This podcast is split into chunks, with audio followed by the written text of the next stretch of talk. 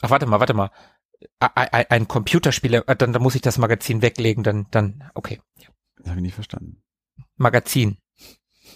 Big Uns. Ah, okay. Mal sehen, ob das drin bleibt. du, du bist so.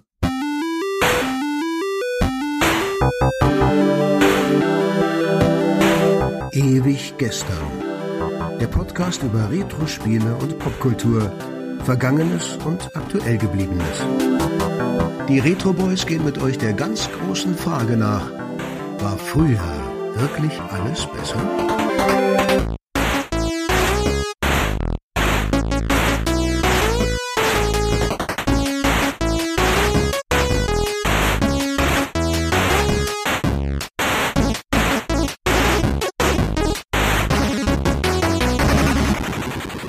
14 Tage sind rum und es ist mal wieder ewig gestern mit den Retro Boys. Ich bin Tobi. Ich bin Markus und Philippe ist heute nicht da. Und ich glaube, wir lassen heute mal diesen ganzen Schmuh, weil dass wir total überrascht sind, äh, weil heute ist das sehr geplant. Wir machen heute nämlich, weil Philippe ja nicht da ist, mal wieder eine Amiga-Sprechstunde. Yay! Das heißt im Klartext, wir haben uns mal wieder ein Magazin rausgekramt, ein Computerspielemagazin, nämlich die Amiga Games. Das ist ein Computerspielemagazin, das sich mit dem Amiga befasst hat, logischerweise, und das wir als junge Bengels gerne und viel äh, gelesen haben. Markus ein bisschen häufiger, der hatte da ja so ganz schön viele Ausgaben. Ich hatte nur so ein Mhm. paar vereinzelte. Ja, ja, ich hatte ganz schön viel, das stimmt. Und die gab es äh, von 1992 bis 96, kam aus dem Computec Verlag. Und ja, da blättern wir uns mal so Seite für Seite durch und schauen mal, was uns da so an Interessantem und Skurrilem begegnet. Mhm. Ja, ich bin sehr gespannt. Wir haben das jetzt ja schon zweimal gemacht.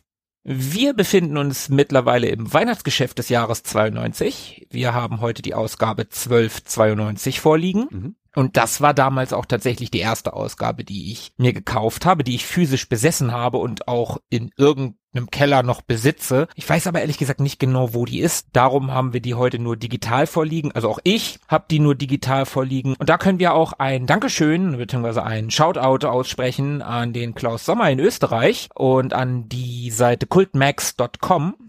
Da kann man sich nämlich dieses und viele andere Magazine ähnlicher Art als PDF runterladen. Ich glaube nicht, dass der Klaus das alles ganz alleine gemacht hat, aber eine ganze Menge Leute wahrscheinlich viele, viele PDFs eingescannt, also viele Magazine eingescannt und die kann man sich da runterladen und durchblättern. Und wenn ihr Lust habt, dann könnt ihr das mit uns zusammen machen. Cultmax.com. Wir blättern in der Amiga Games 1292. Wir warten kurz oder ihr macht einfach Pause.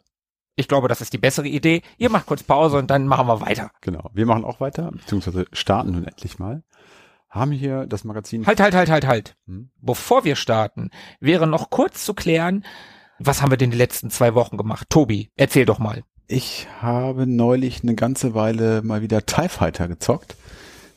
Ja, das war wirklich cool. Ich habe mir das vor einiger Zeit mal bei GOG gekauft für relativ wenig Geld, also ein paar Euros wirklich nur und hatte das herumliegen und bin irgendwie zufällig über so ein Let's Play auf YouTube gestoßen und ja, da äh, wurde ich irgendwie angesteckt und habe das mal kurzerhand gestartet und hatte gar nicht damit gerechnet, dass das alles so reibungslos funktioniert.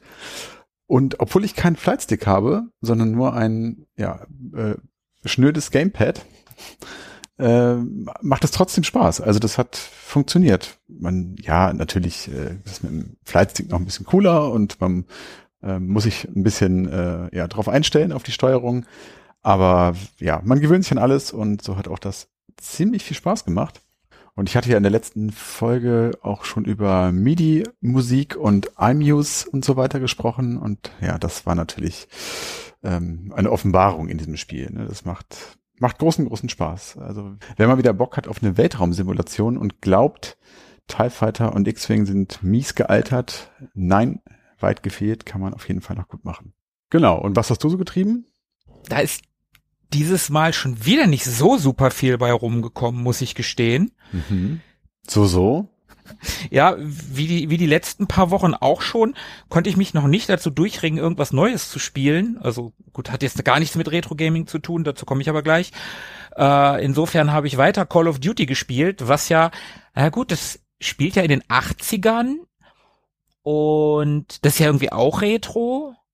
Und es bleibt auch weiterhin mein Lieblingslevel, diese Mall, diese 80er Jahre Mall mhm. mit den Glasbausteinen und den Neonröhren. Die finde ich sehr, sehr toll. Also da könnte ich auch einfach nur so durchgehen. Das macht schon sehr viel Spaß. Und ansonsten habe ich mir tatsächlich endlich R-Type Final 2 gekauft. Das ist jetzt vor kurzem rausgekommen. Ich habe es aber noch nicht gespielt. Das wird demnächst mal angezockt. Freue ich mich sehr drüber. Cool. Und äh, wenn wir schon bei Shoot'em Up sind, das habe ich auch tatsächlich gespielt. Das war neulich auf der Xbox im Sale. Da gab es Habroxia 2 oder wie auch immer das ausgesprochen wird. Da habe ich den ersten Teil auf der Switch gespielt und äh, den zweiten habe ich mir jetzt für die Xbox gekauft. Und das ist so ein ganz klassisches Shoot'em Up, auch gepixelt, also sieht auch recht schick aus, mit so einer Schiffs Upgrade-Mechanik, sage ich mal. Also du kriegst halt Punkte und dafür kannst du deine Waffen verbessern, kannst du dein Schiff verbessern und deine Schilde und ach so, so, so ein Kram halt. Ah, okay. Kennt man ja aus den meisten Shoot'em-Ups. Genau, genau. Gerade in, in neueren Spielen ist das ja heute heutzutage total normal. Das, das macht ja heutzutage fast jedes Spiel in irgendeiner Form. Und ja, das war's eigentlich so im Großen und Ganzen. Was noch ganz cool war, muss ich sagen, dieser Tage wurde von äh, Retrobit, die haben angekündigt, dass sie demnächst Mega Man The Wily Wars. Ja, das habe ich auch gesehen. Für das Mega Drive neu veröffentlichen. Sehr cool. Richtig geil. Ich habe mir das Package noch nicht vorbestellt. Ich werde es mir aber auf jeden Fall vorbestellen, sobald es live ist. Da ist die Cartridge in blau, so halb durchsichtig, glitzernd. Da ist äh, Wendecover, Poster, Sticker, Book, noch so ein paar andere Sachen, so ein paar Goodies sind da halt drin. Und die haben sich wohl auch noch mal in das Spiel rangesetzt und so ein paar Slowdowns, die das Original hatte, ausgebessert. Mhm. Was ich richtig cool finde. Und da freue ich mich richtig doll drauf. Ich stehe ja tierisch auf so Neuauflagen von alten Spielen auf Original-Cartridges. Vor allen Dingen ist das halt so ein Spiel, was, wenn du da bei Ebay guckst, das ist halt unbezahlbar. Mhm. Das ist nur in Japan rausgekommen in einer ganz kleinen Auflage damals hier in Europa und in Amerika tatsächlich nie physisch. Mhm. Also richtig, richtig geil. Da freue ich mich sehr drauf. Das wird hier irgendwann mal sein bei mir. Ja, cool. Du wirst berichten. Auf jeden Fall. Ja, das war so das, was ich die letzten zwei Wochen gemacht habe. Äh, dann können wir jetzt wirklich starten, oder? Würde ich sagen. Also, wir blicken auf das Cover der Amiga Games 1292 und uns springen direkt mal so die Headliner, die Aufmacher an hier in dieser Ausgabe. Da haben wir einmal Street Fighter 2, Kampfsport total, Gunship 2000, die Heli-Simulation pur, Historyline, der Battle-Eye-Nachfolger und das schwarze Auge, die Komplettlösung. Nicht schlecht, nicht schlecht. Unten drunter gibt's dann immer noch die Coverdisc, das kann man vielleicht noch mal kurz am Rande erwähnen. Also die Amiga Games hatte die Besonderheit, dass ihr eine Diskette beilag, auf der spielbare Demo-Versionen drauf waren und hier in diesem Fall lag dort die Demo-Version von Goblins 2 dabei. Ein MB benötigt übrigens. Ja, habe ich damals auch gespielt, habe ich aber nie so richtig kapiert, muss ich sagen. Also ich habe es dann irgendwie auch nie wieder angefasst, diese mhm. Reihe. Vielleicht auch zu Unrecht. Ich glaube schon zu Unrecht übrigens. Ja, kannst du durchaus recht haben. Ich meine mich daran zu erinnern, dass das ein gutes Spiel war, so ein bisschen, ja, so ein bisschen Puzzler-mäßig.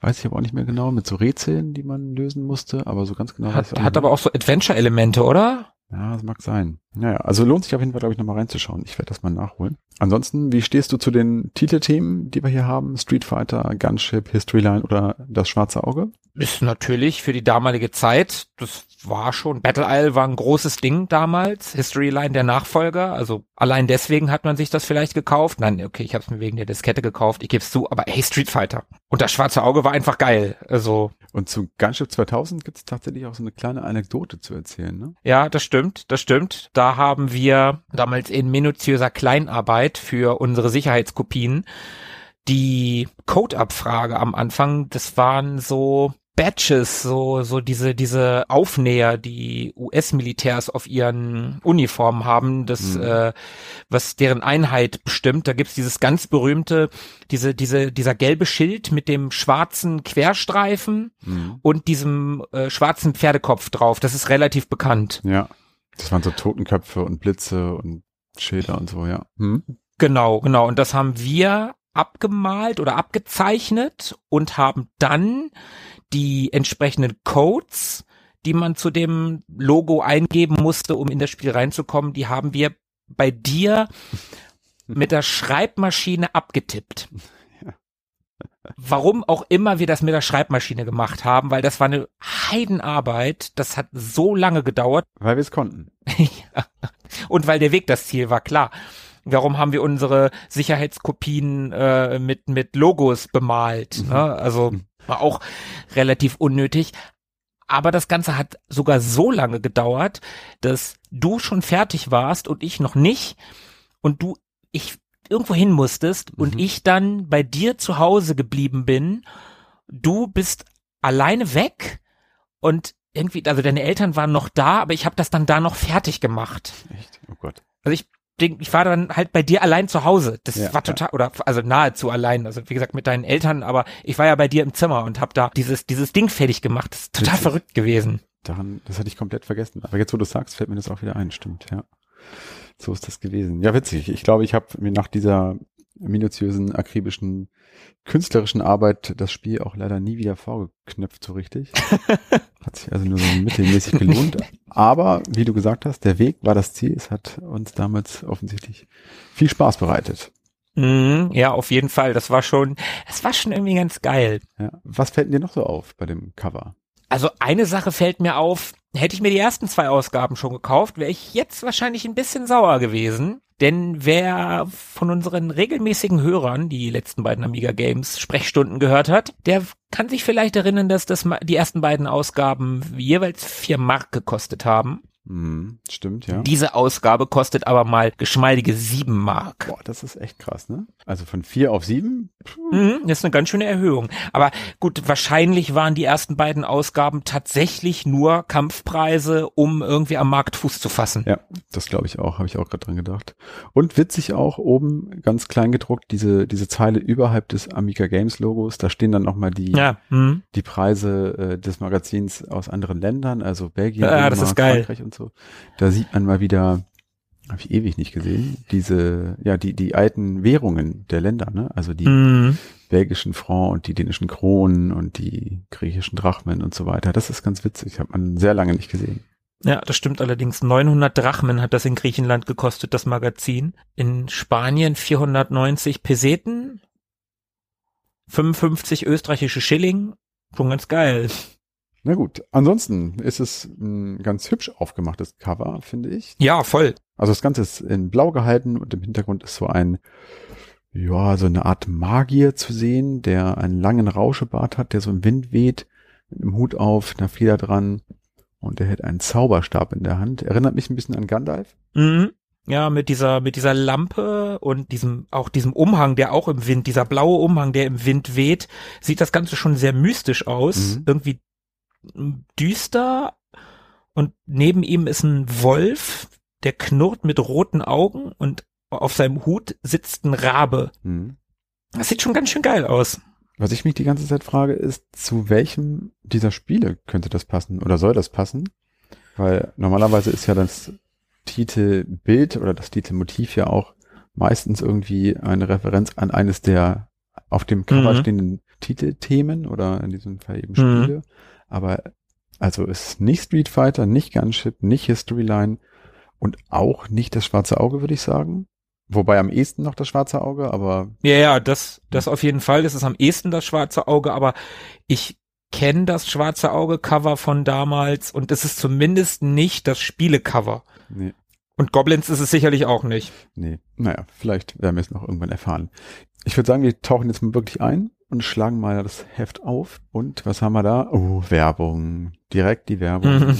Nervenkitzel garantiert. Tiny Squeaks wird hier beworben für den PC, den Amiga und den C64 von mhm. Loriciel Software oder so. Mhm. Und kennst du das? Nee, habe ich noch nie gesehen, aber irgendwie kommen mir diese Viecher bekannt vor. Da sind so, ja, so Woll, so, so, so Knäule, so Wollknäule irgendwie, so, so Viecher. Mhm. Die haben Füße, Augen und Münder mit spitzen Zähnen. Und irgendwie kommen mir diese Dinger bekannt vor.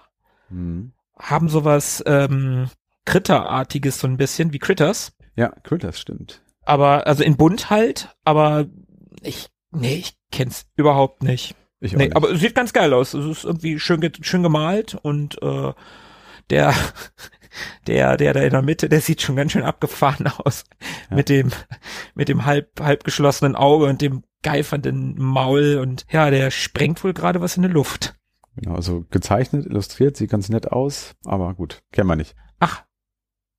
Liebe, liebe Zuhörer, eine Sache, die wir noch gar nicht gesagt haben, beim, fällt mir nämlich beim Thema kennen wir gar nicht ein. Wir werden, anders als in den letzten zwei äh, Durchblättereien der Amiga Games, das ein oder andere Spiel oder die ein oder andere Seite, wo wir nichts kennen, kommentarlos überspringen. Wenn ihr also mitblättert und wir überspringen Seiten, dann liegt das daran, dass wir das Spiel nicht kennen und auch wirklich nichts dazu sagen können. Und ich bin mal gespannt, ob wir dadurch ein bisschen schneller fertig werden oder ob es einfach genauso lange dauert. Wir können uns ja an den anderen Spielen länger aufhalten dann. Ja, ich befürchte, das wird passieren. Auf der zweiten Hälfte dieser Doppelseite werden wir empfangen vom Chefredakteur Christian Geltenpot, der uns mit dem Inselkampf, der anscheinend weitergeht, äh, hier in seinem Vorwort begrüßt. Und nebendran gibt's noch ein kleines Interview mit dem Lothar Schmidt von Blue Byte. Wahrscheinlich auch im Zusammenhang mit History Line. Mhm. Ja, ja, ich kann das da, ich kann das da sehen, da geht's auch um History Line, ja.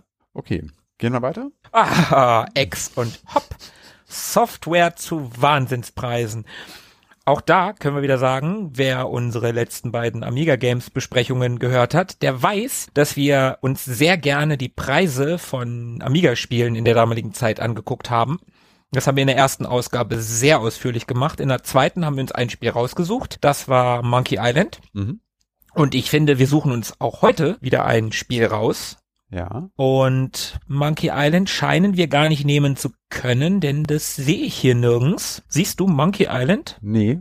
Aber die haben eine ganz witzige Auswahl. Die scheinen, ist auch eine Doppelseite übrigens. Und die scheinen hier auf der linken Seite eher so, ja, teilweise eher so unbekanntere Titel zu haben. Das sieht eher nach Budget Games aus, ne? Alles ein bisschen billiger. Das ist ja echt richtig, richtig günstig. Wobei Titus the Fox, Teenage Mutant Hero Turtles, wann das, wann das, Da heißen die noch Hero Turtles. ja, ja, ja, ja. Hm, ja, weiß ich auch nicht, wie das zusammengestellt ist. Egal. Zumindest haben sie auch, ähm, oh, die haben auch C64 Kassetten und Disketten. Oh. Wahnsinn. Back to the Future 2, 4 Mark 20. Auf Kassette, wohlgemerkt. Auf Kassette, auf Diskette gleich 16 Mark 80. Ja, witzig. Okay. So. Aber auf der denn? anderen Seite, auf der anderen Seite sind die Top-Titel Media Control Charts Amiga und da sind auch echte Schwergewichte.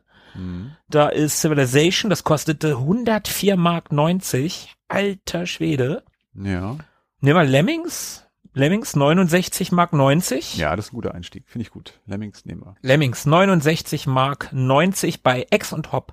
Software zu Wahnsinnspreisen in 4835 Riedberg 2. Versand ist möglich per Nachname oder per Vorkasse als Scheck in Klammern.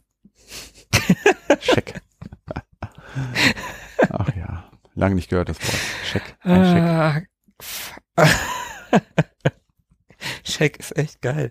Ja, dann äh, nächste Seite. Würde ich sagen. So, hier haben wir das Inhaltsverzeichnis. Da werden wir jetzt mal nur so schnell drüber fliegen. Wir wollen ja nicht spoilern. Deswegen gehen wir auch da direkt weiter und haben es hier mit der ersten Rubrik zu tun. Das ist die Rubrik News. Und da geht es um die CSS 1992. Das war die Consumer Shopper Show. Und die fand in Köln statt. Ja, als Sonderteil der AMI Expo, AMI Expo, was immer das so gewesen das ist. Weiß ich leider auch nicht. Auf jeden Fall ist es ein Erlebnis- und Erfahrungsbericht von dieser, von dieser Messe oder von dieser Veranstaltung. Und wir haben da direkt mal so ein richtig schön großes eingescanntes Foto. Da steht ein Ferrari, der so von hinten zu sehen ist. Testarossa, würde ich sagen. Ja, ja, es ist garantiert ein Testarossa. Genau, also der, der weiße Testarossa von Crockett nur in Rot. Und der steht vor so einer Leinwand, auf dem gerade ein Computerspiel läuft. Und ich wette mit dir, ich wette mit dir, das ist Outrun. Ja, das glaube ich auch. Also da auf der rechten Seite auf der Leinwand an dem Bildschirm quasi kannst du sehen, wie sich die Wege gabeln. Das ist so ganz typisch Mhm, Outrun. stimmt, ja. Das ist zu 100% Outrun und würde ja auch zum Ferrari passen. Ja, definitiv. Ja, wie geil das sein muss, wenn du Outrun spielst. Also ich habe ja Outrun in einem Automaten mal gespielt. In Holland in so einem ähm, tatsächlichen, wo man sich reinsetzt und so einen so einen, so einen kleinen Ferrari quasi um sich hat. Mhm. Aber wie geil muss das sein, wenn du Outrun auf so einer Leinwand spielst und dann in einem echten Ferrari sitzt? Nur in einem Cabrio wäre es noch geiler. Ja, stimmt. Es ist kein Cabrio. Ja. Ja. gut, okay, dann ist es aber auch eigentlich Dreck. Und natürlich in Begleitung. Also, Ja, ja, ja, eine, eine blonde Schönheit. ja. Tobi, Tobi, du, du bist doch blond. Stimmt. Ja, also wenn wir mal irgendwie in, Ja. die, in die Gelegenheit kommen, äh, Cabrio zu fahren, setze ich mich gerne auf den Beifahrersitz. Ah, sehr gut. Ich freue mich darauf. Wollen wir weitergehen?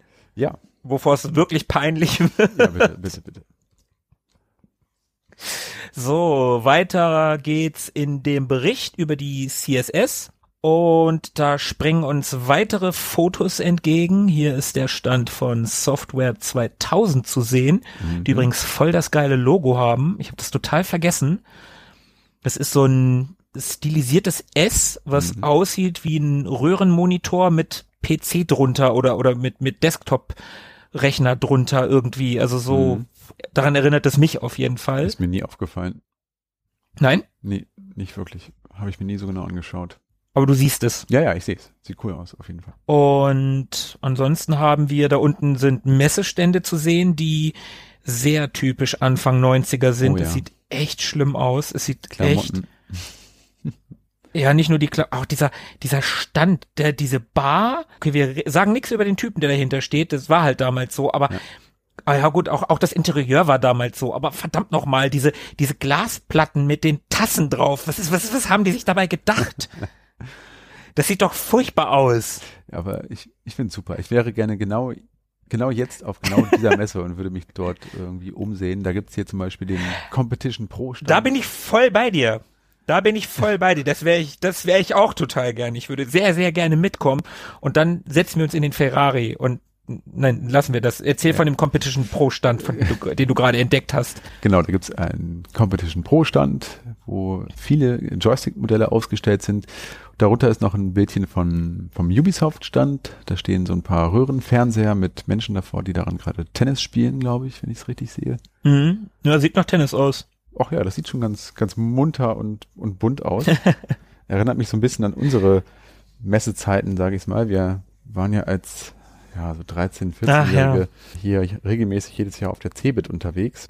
Mhm. Damals ja hier noch in Hannover die Cebit in den 90er Jahren. Und obwohl das eigentlich natürlich für uns völlig un uninteressant war, haben wir uns da trotzdem gerne rumgetrieben und sind da rumgerannt. Das hatte immer sowas Internationales, sowas Weltoffenes. Irgendwie. ja, das war, stimmt. War irgendwie immer ganz cool. Und man kann natürlich ein bisschen was abgreifen. ja, das stimmt. Das erinnert mich gerade so ein bisschen daran. Ja, sehr geil. Und ja, Jetzt werde ich ganz wehmütig. ja. Lassen wir die CSS mal CSS sein. Ja, okay, dann gucken wir mal auf die nächste Seite. Oh, es geht weiter mit Veranstaltungen im News-Bereich. Und zwar geht's hier nochmal um die World of Commodore. Und da steht, Commodore rief und alle kündigten sich an. Aber kamen sie auch? Tja, dazu müsste man jetzt wahrscheinlich hier diesen Artikel lesen. Das sparen wir uns jetzt mal an der Stelle. Wir schauen uns lieber nur die Bilder an und mutmaßen, worum es da so geht. Also wir haben hier ein schickes Foto, das sticht mir so ein bisschen ins Auge, obwohl es nicht das größte Bild ist, aber der Herr darauf kommt mir bekannt vor. Das ist nämlich der, der junge Hans Ippisch. Der junge Hans Ippisch steht hier mit aprikofarbenem Sakko und gepunkteter Krawatte und hält ein bekabeltes Mikrofon in der Hand.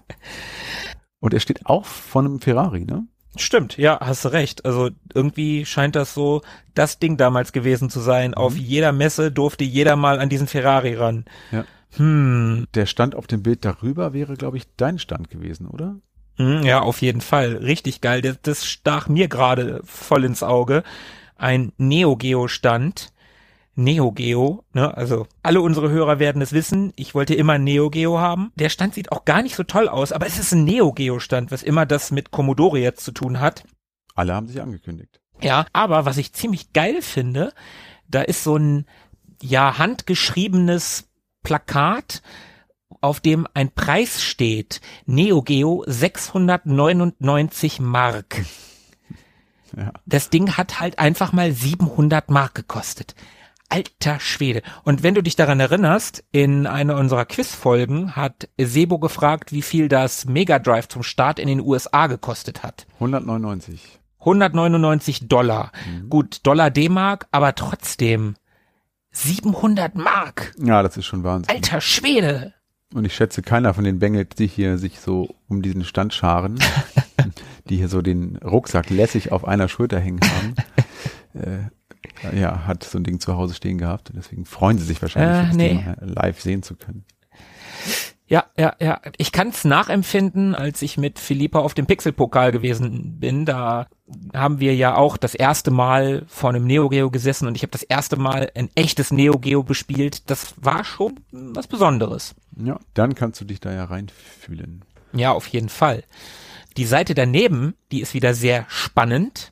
Das mhm. ist nämlich wieder eine Werbung. Und wir blättern hier ja ein Amiga-Magazin durch, was sich an ein junges Publikum richtet. Ich war ja damals ja fast noch ein Kind irgendwie, also ein junger Teenager. Und wir haben hier Zigarettenwerbung. Lucky mhm. Strike. Das sind diese ganz berühmten Werbungen. Wer damals aufgewachsen ist, der wird sich daran erinnern können, wo eine Lucky Strike Schachtel vor so einem grauschwarzen Hintergrund steht. Oben ist so eine, so eine Tagline. Mhm. Und da ist eine Lucky Strike Packung, die in einem Eisblock ist und drüber steht neulich im Gefrierfach. Ja.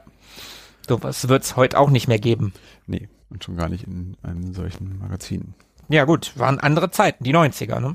Gut, gehen wir weiter. Wir sind im Bereich Special. Soft and Sound kauft für 40 Millionen D-Mark Spiele. Big Deal. Mhm.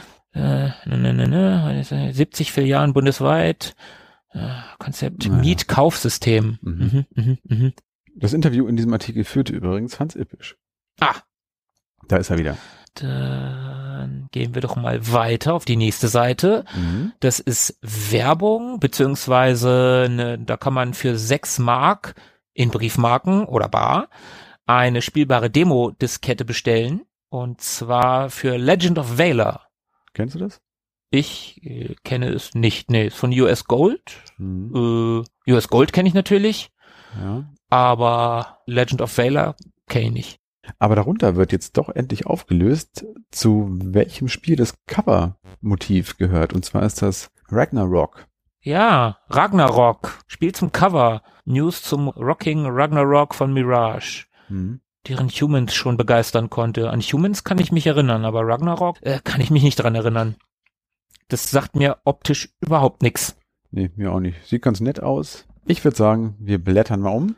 Wir gehen auf die nächste Seite und sind in York beim Softwarehaus unseres Vertrauens in den letzten zwei Ausgaben, glaube ich. Ja. Nämlich bei Softsale. Oh ja. Und Softsale wünscht allen Lesern ein frohes Weihnachtsfest und ein glückliches Jahr 1993. Dann suchen wir doch mal Lemmings. Ah, ich hab's. Oh ja, da unten, ich hab's auch. 54,90. Das ist aber eine ganze Ecke günstiger. Ja, von daher muss ich sagen, würde ich glaube ich lieber nach Nienburg zu Softsale rüber wechseln. ja, auf jeden Fall. Bei uns in der Gegend. Wobei, Ex und Hop war der coolere Name, ne? Na gut. Wir gehen weiter und wir haben hier das Spiel des Monats. Technisch perfekte Rennsimulation und zwar ist es No Second Prize. Da haben wir neulich schon mal drüber gesprochen.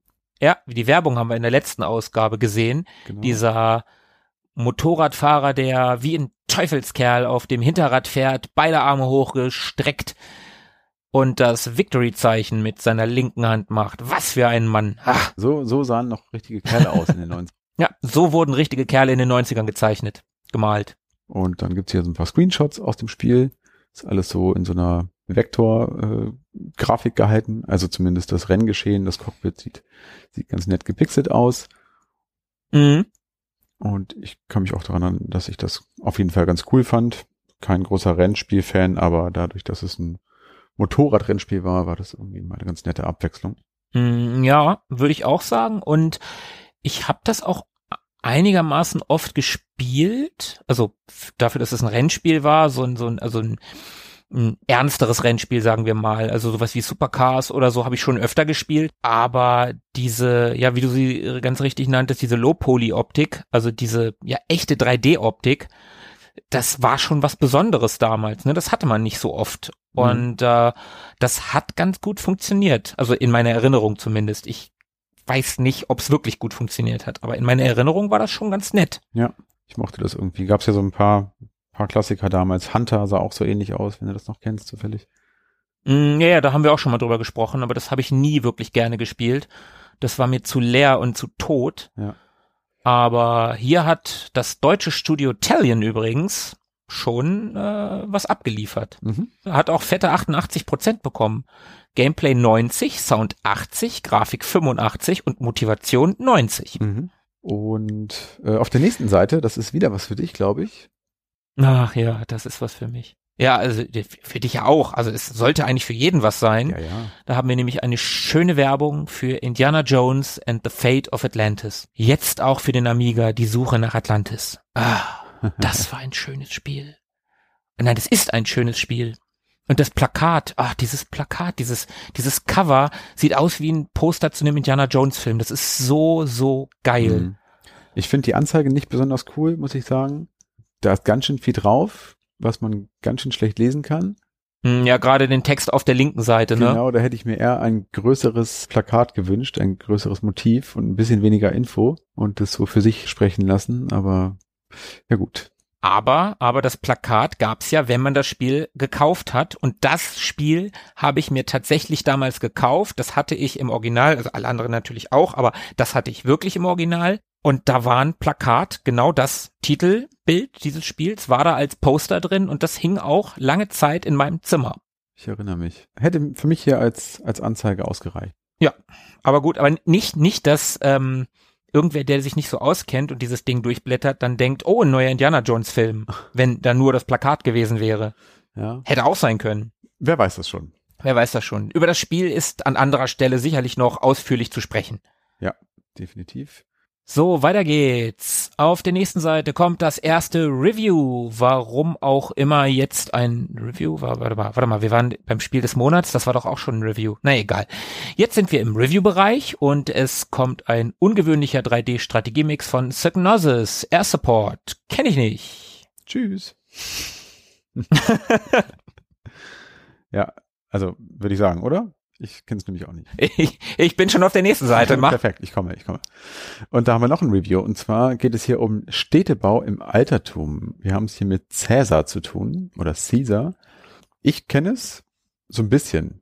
Ich kenn's tatsächlich nicht. Okay, dann blättern wir gleich um. Ich kann nur sagen, dass ich das vom PC kenne und das war eine ganz nette Wirtschaftssimulation. Wobei ich glaube, diesen Teil habe ich nicht gespielt. Es war auf dem PC dann Caesar 2 oder 3. Das fand ich auf jeden Fall ganz nett, wenn man da so sein Reich aufbauen musste und irgendwie äh, ja den Senat da bei Laune gehalten hat und so weiter. Das ja war schon ganz okay, glaube ich. Aber jetzt können wir weiter.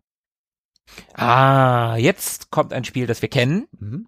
Da haben wir nämlich eben gerade schon ausführlich unsere Sicherheitskopie beschrieben, also wie wir da was gemalt haben. Es geht nämlich um Gunship 2000. Rotoren im High-End-Format. Hallo. Piloten aufgepasst. Die Edelfirma Microprose bereichert Amigas Flugsimulationshimmel mit dem Nachfolger des legendären Hubschrauberklassikers Gunship. Ja, ich hab's dann nach unserer Zeichenstunde, glaube ich, nicht so oft mehr aus der Box geholt. Vielleicht zu Unrecht, es hat nämlich immerhin 81 Prozent bekommen. Und Mhm. Ich, ich war wahrscheinlich einfach nicht so der, der große Flugsimulationsfan und ich glaube, es war auch nichts, was man mal so eben gut hätte spielen können. Man musste sich das schon ein bisschen angucken und irgendwie sich da mit den Mhm. Einstellungen und dem Hubschrauber vertraut machen. Insofern, Ja, da wir ja unsere Sicherheitskopien hatten, äh, im Test als solches steht nämlich der schöne Satz, die Tastatur wurde reich belegt und ist trotz Joystick unersetzlich, Mhm. weswegen auch eine Tastaturschablone beigelegt ist. Mhm. Die ist halt leider abhanden gekommen bei dem Sichern der des Spiels. Ja. Schnell Ich weiter. hatte meine auch verlegt, glaube ich. So, Mhm. auf der zweiten Seite Alien Breed im Sparformat Cyberzerg kenne ich nicht. Ich auch nicht, aber ich kann mich an dieses gepixelte Männchen erinnern, dass ich das damals ziemlich cool fand, diesen spacigen Anzug, den der da anhat und diese Knarre. Also ich fand das irgendwie nett gepixelt, Mhm. aber leider habe ich das Spiel auch nie gespielt. Hat aber auch nur 66 Prozent. Vielleicht ist es dann auch gar nicht so schlimm. Ist ja auch schließlich Alien Breed im Sparformat. Dann spiele ich lieber Alien Breed. Weiter geht's. Sehe ich auch so. Okay, dann weiter. Oh, hallo. Jetzt kommt Pixel-Erotik aus Frankreich. Fascination von Cocktail Vision. Die haben doch auch das Emmanuel-Spiel gemacht. Genau, ja. Und Sword of Honor, fernöstliches Schwerterkreuzen von Prestige. Ich kenne beide Spiele nicht. Hm, Ich glaube, Sword of Honor zu kennen, aber ganz sicher bin ich mir nicht und Fascination habe ich nie gespielt. Sieht ein bisschen aus wie Emanuel, kann man sagen. So ein bisschen exotisch, tropisch. Hm. Hat aber immerhin 79 Prozent gekriegt. Also für so ein, ja, Erotik-Spielchen von Cocktail Vision, also da hätte ich jetzt weniger, mit weniger gerechnet. Ja. Stimmt. Ab 16 Jahre erhältlich übrigens auch erst. Oh ja, tatsächlich. Da gehe ich doch lieber auf die nächste Seite, denn dort, Mhm. ah, herrlich, da wird nämlich das schwarze Auge beworben. Ja, guck, das, Fantastische Fantasiespiele. ja, und das ist das Cover. Das ist das Ja, Cover der Box ja. damals gewesen. Das ist so ein, so ein super cool gemaltes, so ganz typisch für das schwarze Auge. Da war irgendwie immer so ein, so ein, weil da waren immer so breite Typen drauf und die hatten immer so Schnauzbärte. So lange Schnauzbärte. War das nicht auch immer der gleiche? Oder oft der gleiche? Gefühlt war das immer der gleiche. Vielleicht war es sogar immer der gleiche. Kann ich, kann ich nicht sagen. Also auf meiner, Gott, wie hieß denn das nochmal? Abenteuer-Ausbauspiel? Nee, äh, Abenteuer-Basisbox oder so, die ich damals hatte in den, in den 80ern sogar noch. Da war auf jeden Fall auch so ein Typ mit so einem Schnauzbart drauf Mhm. und daneben steht so eine Amazone im Metallbikini und rotem, wehendem Umhang. Ja. Das sieht schon super cool aus. Super geiles Bild. Ja, ich mochte diese Illustrationen auch immer sehr gerne, auch auf den Abenteuerbänden Mhm. und so. Das sah, sah sehr, sehr schön aus. Und zumindest wird hier Mhm. äh, die, die Version für den PC und den Amiga beworben, die im November 92 erscheinen sollten. Mhm. Schönes Spiel. Ich habe das auch sehr schön in Erinnerung. So, weiter geht's. Und wir bleiben im Bereich Review. Wir setzen uns wieder auf ein Zweirad. Hier haben wir nämlich Road Rash. Mhm. Ach, das war eben bei No Second Prize schon in dem, in dem Side-by-Side-Vergleich. Stimmt, ja, hast recht. Road Rash, ich wusste nicht, dass es das auf dem Amiga gegeben Ich hat. kenne das gar nicht. Muss man das kennen? Ja, würde ich sagen, das ist so ein Mega Drive Klassiker. Das ist so ein optisch so ein ganz bisschen wie Hang-On oder Super Hang-On. Also man, man ist nicht in der Ich-Perspektive, sondern eher halt Third Person. Und auf dem Titelbild siehst du es ja schon, der schwarze äh, Haudegen schubst den anderen vom Motorrad runter. Und das war auch tatsächlich die Prämisse dieses Spiels. Also es ist gleichzeitig Motorradrennen als auch irgendwie Prügler. Also du fährst und prügelst gleichzeitig deine Gegner von den Motorrädern Ah, okay. im Prinzip. Ich weiß nicht, hast du mal Vollgas gespielt? Nee, leider nicht. Das solltest du nachholen. Da gibt's so einen so einen Teil, der ist ähnlich wie Road Rash. Da Mhm. kann man auch auf seine Gegner auf Motorrädern einprügeln. Und ja, das hat hier auf dem Amiga nur 74 Prozent bekommen, ist aber, wie gesagt, ein Mega Drive Klassiker. Obwohl der zweite Teil, eigentlich ist der zweite Teil der Klassiker, sagen wir so. Na gut. Ich habe es aber nie gespielt, muss ich muss ich sagen. Also Road Rash, ich kenne es namentlich, ich habe schon YouTube-Videos darüber gesehen, aber ich habe es nie gespielt. Okay, ich kann das nicht mal. So, nebendran auf der zweiten Hälfte der Doppelseite gibt's Funny Software. Funny Software zeigt hier mal wieder eine Preisliste von Spielen. Mhm. Und ich muss gestehen, obwohl Funny Software kürzlich anscheinend eine Neueröffnung in unserer Heimatstadt getätigt hat, sind sie mir nicht ganz so sympathisch, weil es ein Franchise-Unternehmen ist, dessen Inhaber der Oliver Heck gewesen war. Hm, Dieter Thomas. Vielleicht sind die verwandt. Wer weiß. Na gut, also Lemmings. Wo haben wir sie denn? Mhm. Ich habe sie schon gefunden. LLL. Lemmings, ja. 62,95. Hm, okay. Da würde ich sagen, hat immer noch Softsale den besten Preis. Aber was du gerade mit dem Franchise gesagt hast, unten steht sogar, aktive Franchise-Partner in Städten ab 100.000 Einwohner gesucht. Weißt du Bescheid? Ja, merke ich mir mal. Oh, da sind auch wieder Festplattenpreise und Zubehörpreise. Ein Competition Pro hat damals in Schwarz 27 Mark 95 gekostet. Klingt relativ günstig. Findest du? Ja. Fast 30 Mark? Ja, finde ich, noch.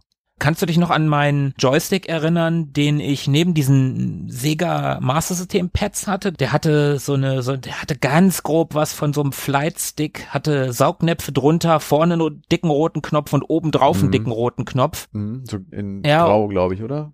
Anthrazit. Ja, grau, so ein, so ein blau-grau oder ich Mhm. weiß es nicht mehr ganz genau, aber der hatte oben so eine, ja, leichte Form wie so eine Cobra oder so und ich bin der Meinung, dass der damals 20 Mark gekostet hat. Da ist dann fast 30 Mark und wenn du hier den Competition Pro Standard transparent blau kaufst, der kostet sogar 39 Mark 95. Also ich bitte dich. Den hatte ich, den, den blauen, durchsichtigen mit dem silbernen Stick und den silbernen Knöpfen. Der war super, der hat auch noch Dauerfeuer gehabt. Also ich habe so ein Ding wirklich Jahre nicht in der Hand gehabt, erinnere mich aber noch an diese Mhm. extrem lauten Geräusche der Mikroschalter da drin. Ja, aber so muss das doch sein. Definitiv. Ich weiß aber nicht, ob man das heute noch gut ertragen könnte. Beziehungsweise man selber hätte wahrscheinlich weniger ein Problem, sondern vielmehr die Menschen, die mit einem irgendwie im Zimmer oder in der Wohnung auf, aufhalten würden. Naja, Aber hier, hier gibt's sogar Preise für einen Amiga. Ein Amiga 500 komplett mit Maus, 799 Mark. hm, Oh, ist das schön, mal wieder so einen Amiga-Preis zu sehen. Ja. In meinem Kopf haben sich irgendwie 1300 Mark für meinen Amiga plus die beiden Spiele plus den Monitor festgesetzt. Ich weiß nicht, ob es stimmt, aber das irgendwie ist das in meinem Kopf. kann ja hinkommen, ne? Mhm. Also etwa 700 für die Kiste. 800, 799. Mhm. Krass, echt krass. Na gut, schnell weiter hier. So, die Review-Section nimmt kein Ende. Wir haben hier Psychonics, scheint ein Tetris-artiger Klon zu sein. Nie gehört, von daher würde ich sagen, weiter. Ja, wir kommen zum nächsten Review. Französisch historisch gut. Wien. W-Doppel-E-N. Habe ich nie gehört. Eigentlich würde ich sagen weiter, aber ich finde, das sieht ein bisschen spannend aus. Ja, ist auch von Cocktail Vision übrigens. Oh ja, stimmt. Auch 80 Prozent bekommen, scheint ein Adventure zu sein. Ja, sieht so ganz, ganz nett aus irgendwie. Bisschen zu rot, finde ich. Äh, Ja, die Screenshots, ja, das stimmt, die sind ein bisschen arg rot, aber ich finde das, das äh, Plakat oder das, das Cover, das ist irgendwie geil. Da ist so ein Typ von hinten zu sehen mit so einem, ja, mit so einem Fell umgelegt und vor ihm hält so eine riesige Klauenhand eine reich verzierte Sanduhr. Und dahinter ist eine riesige Fledermaus und das sieht alles sehr bedrohlich aus und so zerklüftete Felsformationen. Das sieht irgendwie voll geil aus. Erinnert so ein bisschen an das DSA-Artwork. Hat nicht ganz die Qualität, würde ich sagen. Mhm, Gehe ich mit. Keine Ahnung, ob es ein Revisit wert wäre, aber sieht zumindest nicht unspannend aus. Aber jetzt, also von mir aus könnten wir weiter. Aber vielleicht könnte man sich den Hersteller Cocktail Vision mal so als Gesamtpaket vornehmen. Mhm, das finde ich gar keine so schlechte Idee. So ein Mashup aller Spiele sich anschauen, hätte ich, glaube ich, Bock drauf. Ich kenne nämlich kein, keins so Mhm. richtig. Ja, Emanuel, das ist das Einzige, was ich je gespielt habe und weiß, dass es von Cocktail Vision war. Na gut, schauen wir mal. Dann schauen wir auf die nächste Seite. Wir bleiben natürlich weiterhin im Bereich Reviews. Mega Traveler 2. Kenne ich Ich nicht. kenne noch nicht mal eins, also traveln wir weiter. Weiter. Bevor es hier zum nächsten Review geht, werden wir unterbrochen durch die Werbung. Die haben wir kurz eben schon mal angesprochen. Es ist die legendäre Talion-Anzeige zu Lionheart, also diese mega reduzierte Anzeige, die so ganz, ganz schwarz daherkommt mit dieser Löwenfratze, die einen hier anschaut, mit gelben Augen, die einen hier so aus dem Schwarz anglotzen. Das sieht schon ganz nett aus. Mhm, das finde ich auch sehr, sehr schön. Diese fies gelb glühenden Augen, die einen da anstarren. Ja, das sieht schon geil Das aus. Beste ist eigentlich, dass nichts auf diesem Plakat draufsteht, außer eben unten in der Ecke klein das Talion-Logo, aber äh, kein Titel, kein, keine Headline, gar nichts. Also das Bild erklärt sich hier sozusagen von selbst und, und kommt darauf, dass es sich hier offenbar um Lionheart handelt. Ich glaube übrigens, dass ich damals gedacht habe, dass das Spiel Talion heißt. Okay, ja. Das fällt mir jetzt gerade wieder ein. Ja, kann passieren. Das äh, Logo sieht ja auch äh, relativ aufwendig und detailliert aus Voll. und könnte durchaus auch als Spieletitel durchgehen. Ja, gebe ich dir recht. Mhm. Auf der nächsten Seite, Horror per Computer, Waxworks. kenne ich so, glaube ich nicht. Mm, Ja, also erstmal würde ich gerne wissen, was zum Geier soll Horror per Computer heißen? Müsste man wahrscheinlich auch das Review lesen. Also das ist ja quasi die Fortsetzung von Elvira, also von Elvira 2. Und da haben wir in unserer ersten Halloween-Folge, glaube ich, schon mal kurz drüber gesprochen, als wir uns um Elvira gekümmert haben. Und das ist die einzige Variante. Elvira und A1 und 2 kann man nicht bei Good Old Games kaufen, aber Waxworks kann man bei Good Old Games kaufen. Und das war zu dem Zeitpunkt gerade für zwei Euro und ein Keks im Angebot. Damals wollten sie 80 Mark dafür haben, hat 78 Prozent bekommen. Ich glaube, ich habe das nie gespielt, aber die Elvira-Spiele habe ich gespielt. Ja, da geht's mir genauso. Naja, dann schauen wir doch mal, was auf Seite 40 so wartet. Da sind wir nämlich schon. Ah ja, noch ein Review natürlich, eine große Doppelseite, Bill's Tomato Game. Hat sogar einen Award Ja, bekommen. genau. Von Psychnosis. Hast du es gespielt? Irgendwie kommt mir das bekannt vor. Also den Namen kenne ich auf jeden Fall. Mhm. Und in den Screenshots kommen mir diese, diese Ventilatoren, die kommen mir super bekannt vor. Also Es scheint ein Denkspiel, also unten steht Denkspiel. Mhm. Ich würde es als Puzzler mit irgendwie einem gewissen Lemming-Vibe, Ja, auch wenn du nur eine Figur hast, die du da durchbringen musst, aber irgendwie hat es so ein Lemming-Vibe. ja. Ich glaube, ich habe das nie richtig gespielt. Vielleicht mal irgendwie, irgendwie habe ich gerade im Kopf, dass ich davon mal eine Demo gespielt habe. Mhm. Aber ich weiß es nicht. Ich weiß es ehrlich gesagt nicht mehr. Hast du es gespielt? Ähm, ja, so ein bisschen. Also ich meine mich dran zu erinnern, dass ich es ganz, ganz cool fand. Ich war ja auch immer großer Lemmings-Fan und das ging tatsächlich so ein bisschen in die Richtung. War irgendwie so eine Mischung aus Lemmings und Quirk auf dem Gameboy. Vielleicht kennst du das? Mm -mm, nee, das kenne ich nicht. Ja, auch so ein, ja, Denkspiel, wo man sich so mit dem Umschalten von irgendwelchen Hebeln und irgendwelchen anderen Dingen äh, durch so labyrinthartige Level durchbewegen musste. Ich fand es ganz nett irgendwie und fand den Namen immer so ein bisschen sperrig. Also Bill's Tomato Game klang immer so ein bisschen billig oder zumindest Mm, klang das nach nicht viel. Aber ich glaube, es war schon eine ne Nummer so. Und ähm, ja, wie gesagt, war vom Psychnosis, hat hier 83 Prozent gekriegt und eine 90 Prozent Motivation. Also das sieht so aus, als könnte man sich das auch heute noch ganz gut angucken. mm. So, Bevor wir weiterblättern, haben wir klein auf der Seite noch World of Wonders Computer Center of the 90s. Das ist wieder ein Versand. Mhm. wo man Lemmings bekommt. Lemmings Double Pack für 66,90. Darin enthalten Lemmings, Oh No More Lemmings und vier Weihnachtslevel. Mhm.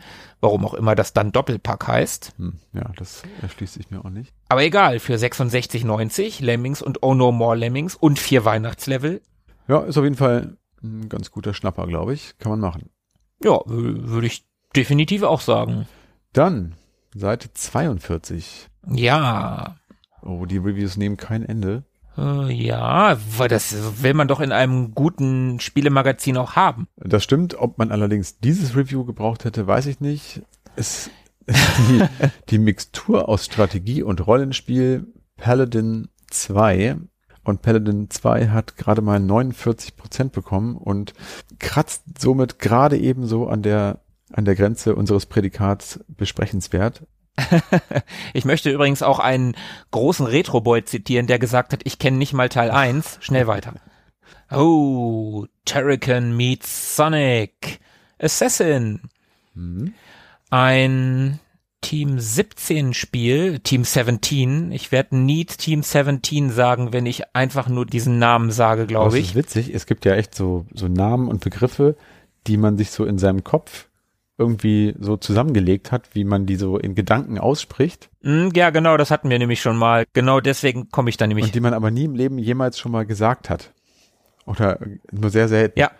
Und äh, das ist bei mir auch so ein Ding. Also es, ja, ich hätte jetzt auch Team 17 gesagt, aber weiß natürlich, dass es total falsch ist. ja. Das ist so ähnlich wie wenn ich mit meinen Kindern über die lustigen Taschenbücher spreche und ich mich manchmal dabei ertappe, dass ich immer noch Donald Duck sage. Oder Goofy. Ja, und deine Kinder sagen dann, Mann, Papa, der heißt doch Donald Duck. Assassin.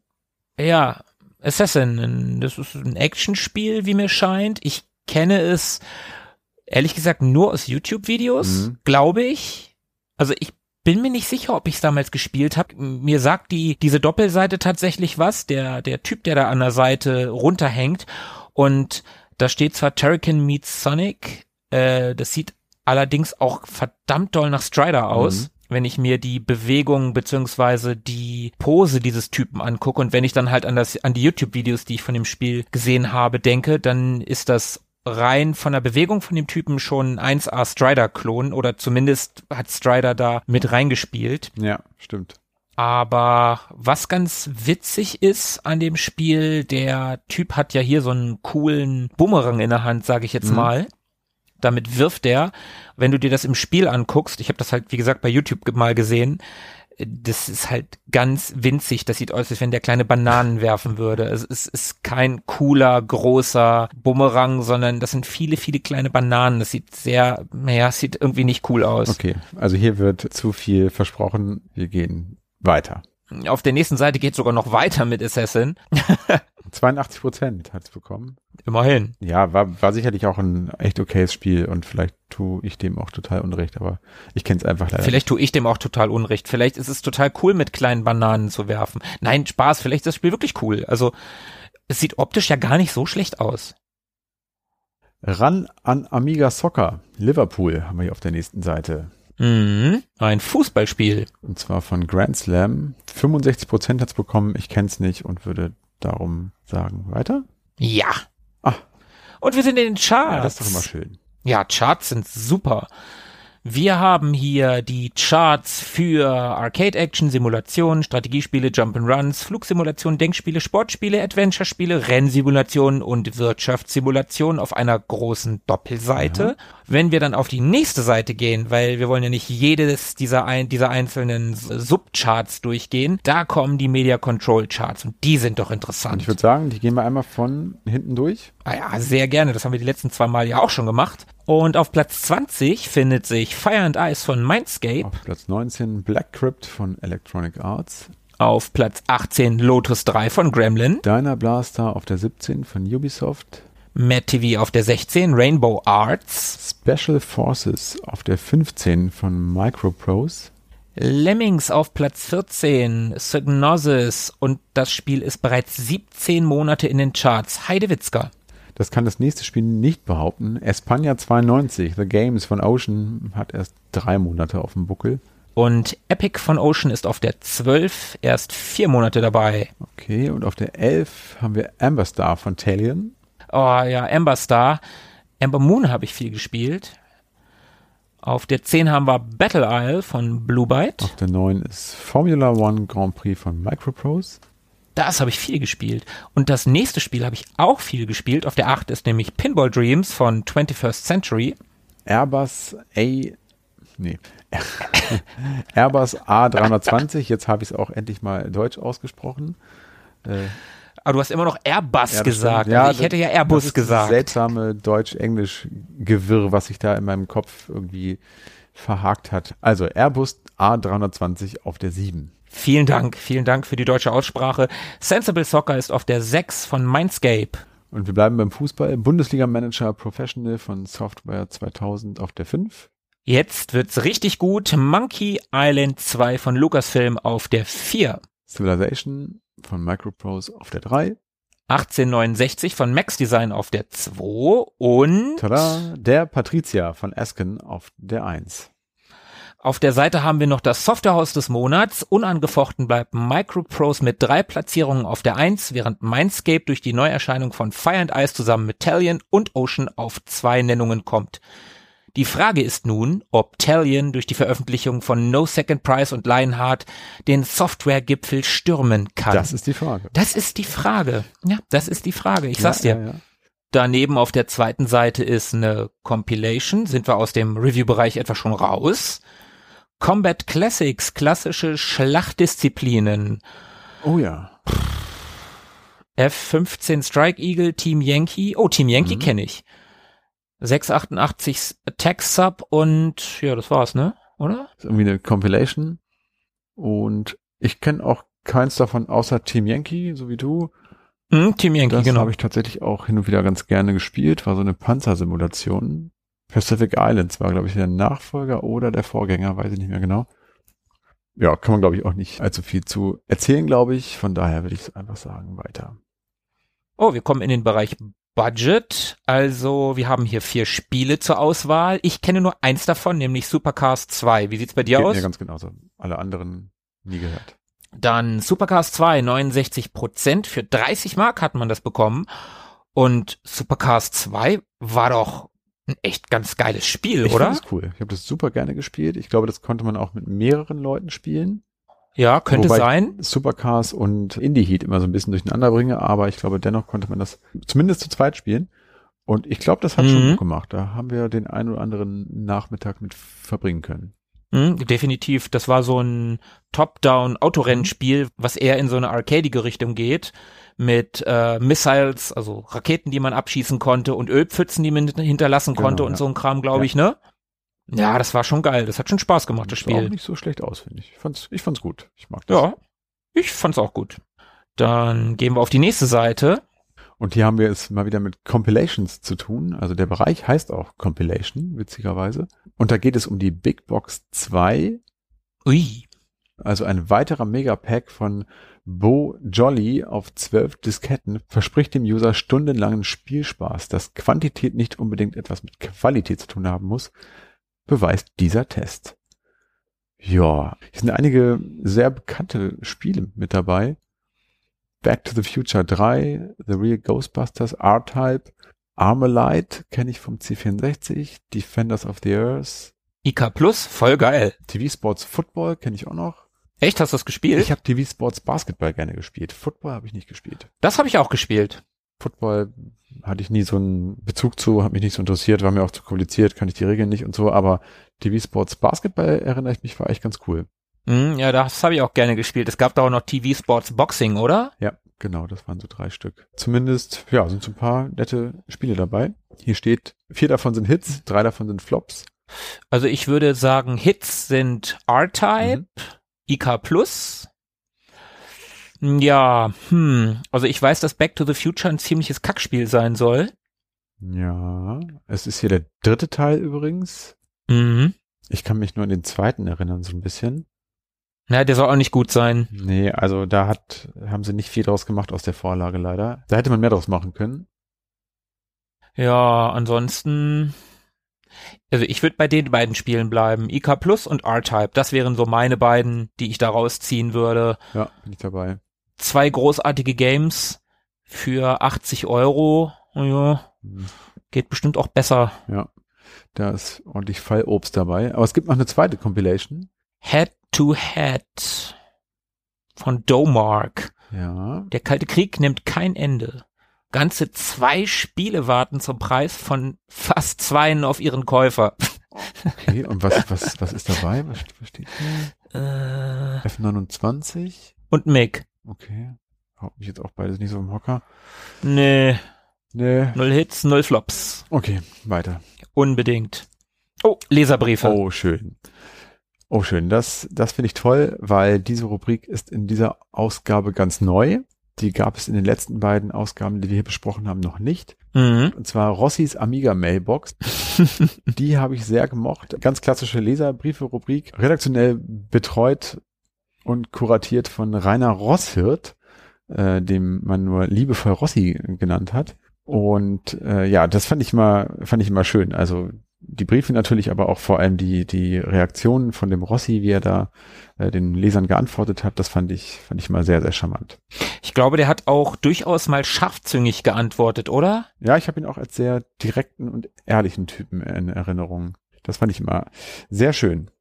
Da lohnt es sich vielleicht noch mal reinzuschauen, wenn ihr hier mit durchblättern solltet, dann macht doch einfach mal auf Pause so ein Zeitzeugnis von Leuten, die damals Briefe geschrieben haben an ein Amiga-Magazin. Also ist schon ganz cool irgendwie, oder? Ja, ich mag das auch total. Mich würde mal interessieren, was der Rossi heute treibt. Tja, vielleicht kriegen wir den ja irgendwann mal ans Mikrofon. Das wäre doch ganz geil. Erstmal gehen wir weiter. Unbedingt. Competition, 22 Bills Tomato Game, 22 Lemmings 2 und ein Ventilator. Was? Ah, Erster Preis, Lemmings 2 plus Mhm. Bill's Tomato Game plus Ventilator handsigniert. Ah, okay. Jetzt verstehe ich. Hier scheint es um ein Gewinnspiel zu gehen, bei dem man 22 Exemplare von Bill's Tomato Game und Lemmings 2 gewinnen konnte und einen handsignierten Ventilator. Als Referenz an Bill's Tomato Game natürlich. Äh, ein handsignierter Ventilator. Äh, man musste irgendwie dieses Ding hier ausfüllen. Die Action-Trilogie, der aktuelle 3D-Knaller, Ja. Name, Vorname, Straße, Hausnummer, Postleitzahl, Wohnort. Ich weiß nicht genau, was sie mit die Action-Trilogie und der aktuelle 3D-Knaller meinen, muss ich gestehen. Vielleicht müsste man hier irgendwie ein bisschen lesen. Ja, das hätte wahrscheinlich geholfen. Also ich hätte schon mal nichts gewonnen wahrscheinlich. Ich auch nicht, aber der Einsendeschluss ist wahrscheinlich auch schon, ja, 22.12.92 ist knapp nicht mehr zu schaffen. Insofern können wir diese äh, Gewinne, diese Mega-Gewinne eh nicht abgreifen. Insofern würde ich sagen, weiter. Ja, witzig übrigens noch, hier stehen noch die Gewinner aus der Competition davor. Kann man sich heute wahrscheinlich auch nicht mehr vorstellen, so im Zeitalter von DSGVO und so weiter. Hier sind dann wirklich so Namen und Vornamen plus zumindest Stadt, in der die Menschen gewohnt haben, abgedruckt. Das war Mhm. schon einigermaßen verrückt. Nun aber, Jetzt sind wir im Bereich Public Domain und Shareware angekommen, fast geschenkt. ja, das könnte schnell So, gehen. was haben wir denn hier? Das wird sehr schnell gehen. Wir haben Tetris, Mhm. Ein Tetris-Klon, der sehr, sehr hässlich aussieht. Also Tetris ist ja ein einfaches Spiel, Mhm. aber verdammt nochmal ist das hässlich. Ja, Ein brauner Hintergrund und einfach nur farbige, also es, funktio es wird funktionieren, aber es ist einfach hässlich. ja, ja. Auch so ein einfaches Spiel kann man doch ein bisschen schöner machen. Da haben wir auf der rechten Seite noch Werner Flash Bier, aber das hatten wir schon mal. Und Billard äh, gibt's hier noch. Das hatte ich übrigens auch. Genau das. Mm, Imperium steht hier noch und DGBD oder DGBD, keine Ahnung. Das große Ballerspiel Deutschland. Möglicherweise. Äh, wollen wir weiter? Ja, was haben wir hier? Oh, Super Mario. Also quasi. Also Peter. Super Peter. Peters Quest heißt es. Eine offensichtlich dreiste Kopie von Super Mario. Also Teil 2, ne? Es sieht genauso aus Ja. wie Super Mario 2, finde ich. Ja. richtig. Also nicht genauso, es sieht schrecklich aus, aber ja, man, man weiß, was gemeint ist. aber Super Mario 2 war ja im Prinzip auch nur eine dreiste Kopie von Yumi Kojo, Doki Doki Panic. Ja, gut. Naja, obwohl, was heißt Kopie? Es War ja immerhin derselbe Entwickler. Ich glaube nicht, dass dieses Spiel Nintendo zu verantworten hat. Insofern nehme ich das wieder zurück. Dann gibt's hier noch ein Schachspiel, Monopoly und Zerg. Kenne ich alles nicht. Ich möchte weitergehen. Ja, sehr gerne. Dann haben wir hier wieder die Werbung. Aquatic Games wird hier beworben. Das sieht schick aus. Hatten Mhm. wir auch schon in der letzten Ausgabe. Hm? Wer wissen möchte, was wir zu dieser Anzeige zu sagen haben, der kann ja einfach nochmal in die letzte Folge reinhören. Es lohnt sich, allein wegen, wegen unserer Meinung zu dieser Auf Anzeige. jeden Fall. Dann weiter? Ja. Oh, das ist ja der Knaller. Das ist der Knaller. Alle fünf Amiga-Spiele 49 D-Mark. Preisvorteil pro Spiel 17 Mark. Im Paket sparen Sie 36 D-Mark. Was haben wir denn hier? Hei, hei, hei, hei. Shadow of the Beast, The Crystal, Football Manager 2, Lords of the Rising Sun und Aquanaut. Okay, also Shadow of the Beast ist natürlich ein Klassiker, soll ja, also ich habe das nie richtig gespielt, ist ja eher eine Grafikdemo, soll kein gutes Spiel sein. Aber ist halt ein Klassiker und die anderen, Aquanaut sagt mir irgendwie was, aber die anderen kenne ich nicht. Nee, ich auch nicht. Die Hersteller so teilweise. Wir haben hier Cinemaware, die auch äh, Wings gemacht haben zum Beispiel. Die haben hier in dem Fall Lords of the Rising Sun gemacht. Kenne ich aber auch nicht. Ja, ich auch nicht, aber das Cover finde ich mal richtig geil. Ja. Das ist zwar leider sehr klein und in schwarz-weiß, aber das sieht so cool aus. Da ist so ein, ja, so ein Samurai Mhm. mit so, einem- mit so einem Helm, der so ein Schwert hochhält und an ihn klammert sich so eine, ja, leicht bekleidete junge Dame und im Hintergrund ist so ein, ja, so ein Berg, wo halt dieser, die japanische Sonne aufgeht und das erinnert mich so ein ganz bisschen an, kennst du dieses Brettspiel aus den 80ern Shogun? Mhm. Ja, kenne ich. Daran erinnert mich das. Ja. Das wollte ich immer haben als Kind, aber es war unbezahlbar. Und ich hätte es auch niemals verstanden, aber irgendwie fand ich die Verpackung geil. Ich fand das so faszinierend. Das sah so fremd aus. Gehen wir lieber weiter auf die nächste Seite. Da kann man nämlich flippern wie die Profis. Das ist eine Werbung für die Amiga Fun. Oh ja, für nur 19 Mark 80. Ja. So viel Geld habe ich nicht. Ey, da sind wir mit unseren 7 Mark für die Amiga Games hier noch gut bedient. Auch wenn wir schon gemeckert haben, dass sie teurer geworden ist, aber 19 Mark 80. Ja, Nee, nee. Kann ich mir nicht leisten. Weiter. Uiuiui. Ein Special. Das sieht ganz nett aus. Die furiosesten Actionspiele im Überblick. Amiga in Action. Fire and Ice. Oh ja. Das habe ich sehr gut in Erinnerung. Ich habe das auch als sehr gut in Erinnerung. Ich weiß gar nicht, ob das stimmt, aber ich habe es auf jeden Fall so abgespeichert. Das war, Mhm, ich auch. sah auf jeden Fall nett aus und es sieht auch immer noch nett aus. Ich habe es tatsächlich ja schon ein paar Mal wieder gesehen, irgendwie so auf, auf YouTube oder auf Screenshots. Also ich finde, es sieht immer noch sehr, sehr hübsch aus. Und ich mochte auch die Musik und mag auch die immer noch. Das habe ich auch mal äh, verifizieren können. Die haben wir in einer Amiga-Sprechstunde, als wir deinen Diskettenstapel durchgearbeitet haben, auch eingespielt. Ah, haben wir? Echt? Mhm. Verrückt. Ich kann mich noch sehr genau an das Bellen erinnern. Der Coyote. Ja, also äh, ein hübsches äh, Jump'n'Run, ein schöner Plattformer auf dem Amiga. Und wenn man damals schon Sonic immer gern gehabt hätte, war das irgendwie so das, ja, das, was so für mich zumindest da so am nächsten rankam. Irgendwie auch so optisch, Mhm. auch so ein blaues, haariges Viech. Ich mochte das, glaube ich. Fand ich gut. Ja, ich mochte das auch. Dann kommt Terracan 2. Oh ja. Okay, das ist, da brauchen wir uns gar nicht groß drüber zu unterhalten. Das ist ein absoluter Klassiker. Mhm. Eines der wichtigsten Spiele auf dem Amiga. Eines der wichtigsten deutschen Spiele der damaligen Zeit. Und da muss ich ganz ehrlich sagen, über Terracan würde ich sehr gerne, ich glaube, das habe ich auch schon mal irgendwo gesagt, ich würde über Terracan, also über die ganze Reihe gerne mal eine eigene Folge irgendwann machen. Ja, ich denke auch, da ist nicht das letzte Wort drüber gesprochen. Hätte ich auch Bock drauf. Vor allem auch, weil ich es gar nicht so ausufernd gespielt habe. Es wäre also vielleicht durchaus mal so eine Ehrenrunde wert. Ich weiß nicht, wie das bei euch oder bei dir zumindest aussieht. Also ich kann dir zumindest sagen, dass Philippe das garantiert nie groß gespielt hat. Grüße gehen übrigens raus. Ja, genau. Liebe Grüße an Philippe. Wobei es natürlich auch theoretisch auch möglich gewesen wäre. Es gab es ja so ziemlich auf allen Plattformen. Und der hier erwähnte Teil 2 war auch der Teil, den ich lieber gespielt habe, war auch mein Favorit. So auch Soundtrack gefällt mir besser ähm, vom zweiten Teil. Hätte ich auch Bock drauf. Also würde ich auch sehr gerne mal ein bisschen tiefer eintauchen und das auch vor allem gerne mal ein bisschen intensiver spielen. Ja, passenderweise ist ja dieser Tage Terracan Flashback erschienen. Das ist eine Compilation für die Nintendo Switch und die PS4. Da sind die Spiele Terracan 1 und 2 vom Amiga, Mega Terracan vom Mega Drive und Super Terracan für das Super Nintendo mit drauf. Ah, okay. Ah, witzig. Ich habe letztens mal Terracan auf dem Super Nintendo angespielt Mhm. und kann man gut machen, macht Spaß. Aber wenn man es vom Amiga kennt und den Soundtrack gewohnt ist, fehlt was.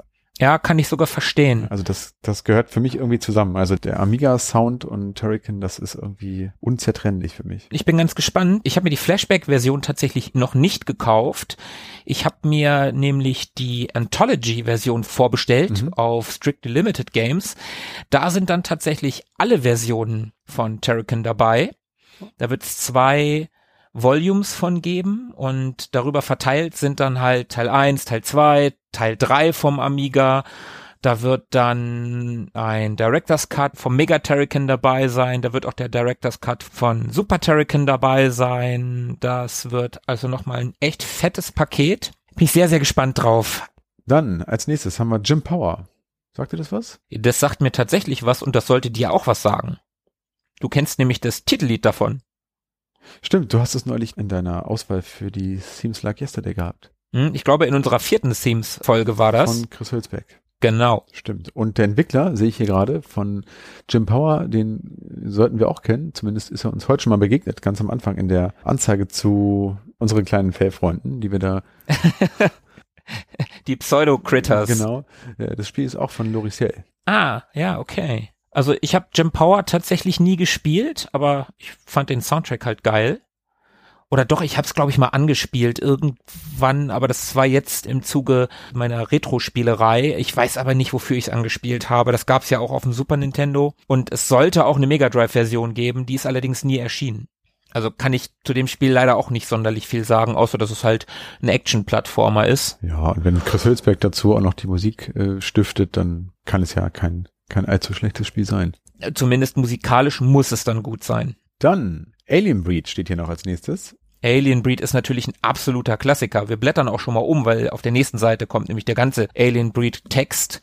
Genau, Klassiker von Team 17 oder 17, wie man mag. also eines meiner absoluten Lieblingsspiele gewesen damals. Habe ich Mhm. sehr, sehr gerne gespielt, bin dran verzweifelt, weil es mega schwer war. Ja, das war unfassbar Aber schwer. es hat auch unheimlich viel Bock gemacht. Also ich mag eh diese, diese Gauntlet-artigen Spiele total gerne. Also auch Gauntlet Mhm. selber mag ich und also äh, Alien Breed, super. Ja, auf jeden Fall. Danach kommt Project X. Mhm. Team 17 wieder, Team 17, ein Shooter aller R-Type. Mir sagt das namentlich was, aber ich habe das nie gespielt. Ich glaube zumindest nicht, dass ich das gespielt habe. Das scheint so eine Gradius-Mechanik zu haben, wenn ich dem Screenshot glauben darf. Da unten siehst du Speed Guns. Was ist denn das noch? Burn? Sight? Missile? Plasma und so. Und dann Ja. bei Gradius ist es so, wenn du ein Update einsammelst, dann äh, springt das immer auf das nächste und dann kannst du das Update quasi damit kaufen und das scheint eine ähnliche Mechanik zu haben. Ja. Ich habe das aber nie gespielt. Ich habe das auch nie gespielt. Also das war auch so ein Spiel, was total allgegenwärtig war. Das hat man, glaube ich, gehabt. Ich hatte das sicherlich auch, aber da ich auch nie so der riesen Shoot'em-up-Fan gewesen bin, habe ich das auch eher nicht gespielt. Ähnlich wie das nächste Spiel hier, auch ein Shoot'em Up, Apydia. Haben wir neulich schon mal drüber gesprochen in der Musikfolge. In der fünften Musikfolge, da hattest du das, den Track aus dem zweiten Stage The Pond. Genau, herausragender Soundtrack, ähm, tolles Spiel, sieht super aus, aber nicht mein Genre. Von daher, ich habe es auch, wie ich da in der Folge ja auch schon erwähnt habe, nicht wirklich häufig gespielt. Ich mag Schmaps ja sehr gerne, aber aus Gründen habe ich das auch nie weit gespielt. Keine Ahnung. Würde ich aber gerne mal wieder reingucken, ehrlich gesagt. Hätte ich Bock drauf. Mhm, ja, ich auch, ich auch. Habe ich auch tatsächlich nie wieder gespielt, weil, wie gesagt, den Amiga-Emulator äh, in Gang zu kriegen, ist immer so eine Sache. Das vermeide ich immer so ein bisschen. Mhm. Und ich bin mal gespannt, ob das möglicherweise auf dem Amiga Mini mit drauf sein könnte. Würde total gut Ah. passen in so eine Auswahl, weil es Mhm. wirklich prototypisch und stellvertretend für einen Amiga steht für mich. Und da würde ich mich nicht wundern, wenn das da mit dabei wäre. Ja, das wäre cool, ja. Dann kommt R-Type 2, noch ein Schmapp, auch ein sehr geiles Spiel, das habe ich sehr gerne gespielt auf dem Amiga, bin auch nie weit gekommen, die R-Type-Spiele sind ja unfassbar schwer, aber das war schon, das war schon cool, also ich mochte das, ich mochte sowohl den ersten als auch den zweiten und auf dem Amiga mochte ich den zweiten sogar noch ein bisschen lieber, der war grafisch noch ein bisschen eindrucksvoller und cooler. Auch wenn die Musik im ersten Teil geiler war, da hatte ja Chris Hülsbeck auch mal wieder die Titelmusik für Amiga exklusiv oder ich glaube, es ist die gleiche wie auf dem C64, aber auf jeden Fall für die Heimcomputer hat er eine neue Titelmusik gemacht und die ist schon super gut. Hattest du den nicht auch mal mit in der Musikfolge bei uns? Nee, nee, die hatte ich tatsächlich in Klammer auf, noch, Klammer zu, nicht mit. Ah, verstehe. Na gut. Da gibt's auch eine ganz, ganz tolle Version vom äh, WDR Orchester gespielt, Symphonic Shades. Als ich die das erste Mal gehört habe, da habe ich Tränen in den Augen gehabt, weil das so toll intoniert gewesen ist. Das hat so was Galactica-artiges, wie das Titelthema von Kampfstein Galactica Mhm. damals aus den 70ern, die Serie. Ja. Ganz, ganz toll. Ach ja. Du bist also auch nur ein Mensch, das ist schön. Das sagt der Richtige. X-Out haben wir hier noch als nächstes. Mm, X-Out. Ja, auch Ja, geht mir bei X-Out so wie mit Project X. Das ist so, ja, kennt man, hat man vielleicht auch gehabt und hat es mal irgendwie angespielt, aber ich habe es nicht wirklich gespielt. Ist ein deutsches Spiel übrigens von Rainbow Arts, aber ja, verbindet mich ehrlich gesagt nichts mit. Ich glaube übrigens, dass das gar nicht X-Out heißt. Ich glaube irgendwann mal erfahren zu haben, dass das Cross-Out heißt. Ah, okay, ja, das äh, könnte durchaus sein. Hm. Aber was aber auch irgendwie ganz witzig oder naja, eher merkwürdig ist, weil der Nachfolger ja Z-Out heißt. Ja. Oder zumindest gab's auch Z-Out. Ich weiß gar nicht, ob das der Nachfolger ist. Ich habe auf jeden Fall beide gehabt und ich habe beide nie doll gespielt. Ich auch nicht. Na gut. Eins haben wir noch. Ja. Das können wir aber eigentlich auch weglassen, weil ich kenn's nicht. Also außer du kennst es. Nee. Ja, dann lassen wir es weg. Lethal Access für denjenigen Hörer, den es jetzt wirklich juckt und der unbedingt wissen will, was es gewesen wäre. so, jetzt. aber. Ich hätte es ja nicht gesagt. So, weiter. Wir sind im Bereich Tipps und Tricks. Da machen wir wieder unseren besonderen Service. Und zwar bei R-Type 2 im Pausenmodus. Da sollte man die linke Maustaste und F1 so lange gleichzeitig drücken, bis der Bildschirmbrand grün wird. Dann ist man unverwundbar. Vielen Dank für diesen Tipp an Hendrik Stellamanus und Sie hörten einen Service der Retro Boys. Weitere Tipps und Tricks haben wir hier. Die nächsten Seiten sind voll davon. Was mir hier so ein bisschen nostalgisch wehmütig ins Auge springt, ist ein großer Screenshot von dem Spiel WrestleMania.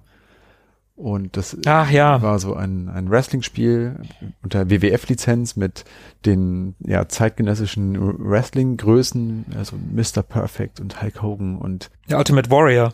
und ich erinnere mich gut daran, dass du, der ja den Amiga vor mir gehabt hat, dieses Spiel ja so in der ersten Rutsche Spiele überhaupt gehabt hast. Mhm. Und das haben wir oft gegeneinander gespielt.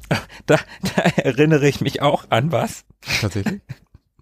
Ja, ich muss, ich muss gerade daran denken. Ich habe doch fürs Master-System so einen Stick gehabt. Ja, ja, ja. Ne? ja, ja, ja. So, und da hatte ich ja nur einen. Und der zweite Spieler bei mir musste halt mit einem Pad spielen, mit einem meiner Master-System-Pads. Wenn man aber in den, wie heißt denn das, wenn die sich so, Ich weiß schon, was du meinst. wenn die sich so an den, an den Schultern gepackt haben. Und dann sind die so hin und her gegangen und dann musste man mit dem Stick immer nach links und rechts rütteln. Und ich habe keine Ahnung, wie das heißt, diese, dieser Move. Ja. Aber ich kann mich noch daran erinnern, dass du halt mit dem Pad gegen mich mit Stick dann fast nie eine Chance hattest. Genau, weil du besser rütteln konntest an dem Ding, ne? ja. Ich habe dich aber auch irgendwie nie mit dem Stick spielen lassen. Ja, weil ähm, aus äh, persönlichen Hygienegründen oder so. Ja, ja, ja, natürlich, nur deswegen. Ja. Oh Mann. WrestleMania. Wir haben ganz viele weitere Tipps und Tricks für Chrome, A-Train, Neverending Story 2, Robocop 3, Pipeline, Patricia, Troddlers, James Pond 2, Zool, Transplanet, Railroad Tycoon und es gibt wieder 20 Mark für einen veröffentlichten Tipp. Also wer Bock hat, sich hier ein bisschen Geld dazu zu verdienen, der kann hier gerne an die Redaktion Computech Verlag in Nürnberg schreiben. Die freuen sich bestimmt. Haben bestimmt noch irgendwo 20 Mark rumliegen. Ja. So, weiter geht's, oder? Bin ich dabei. Ja, hier haben wir auch schon wieder eines der Titelthemen und zwar haben wir die Komplettlösung vom schwarzen Auge. Die ist auch mal, äh, okay, ich wollte gerade vorblättern, wie lang die wohl ist, weil ich kann mich daran erinnern, dass dieses Spiel unfassbar lang war. Ja. Ja, und am Ende blätterte ich weiter und direkt auf der nächsten Seite ist halt schon wieder was anderes. Es sind also tatsächlich nur zwei Seiten. Mit Großzügigen Screenshots dazwischen.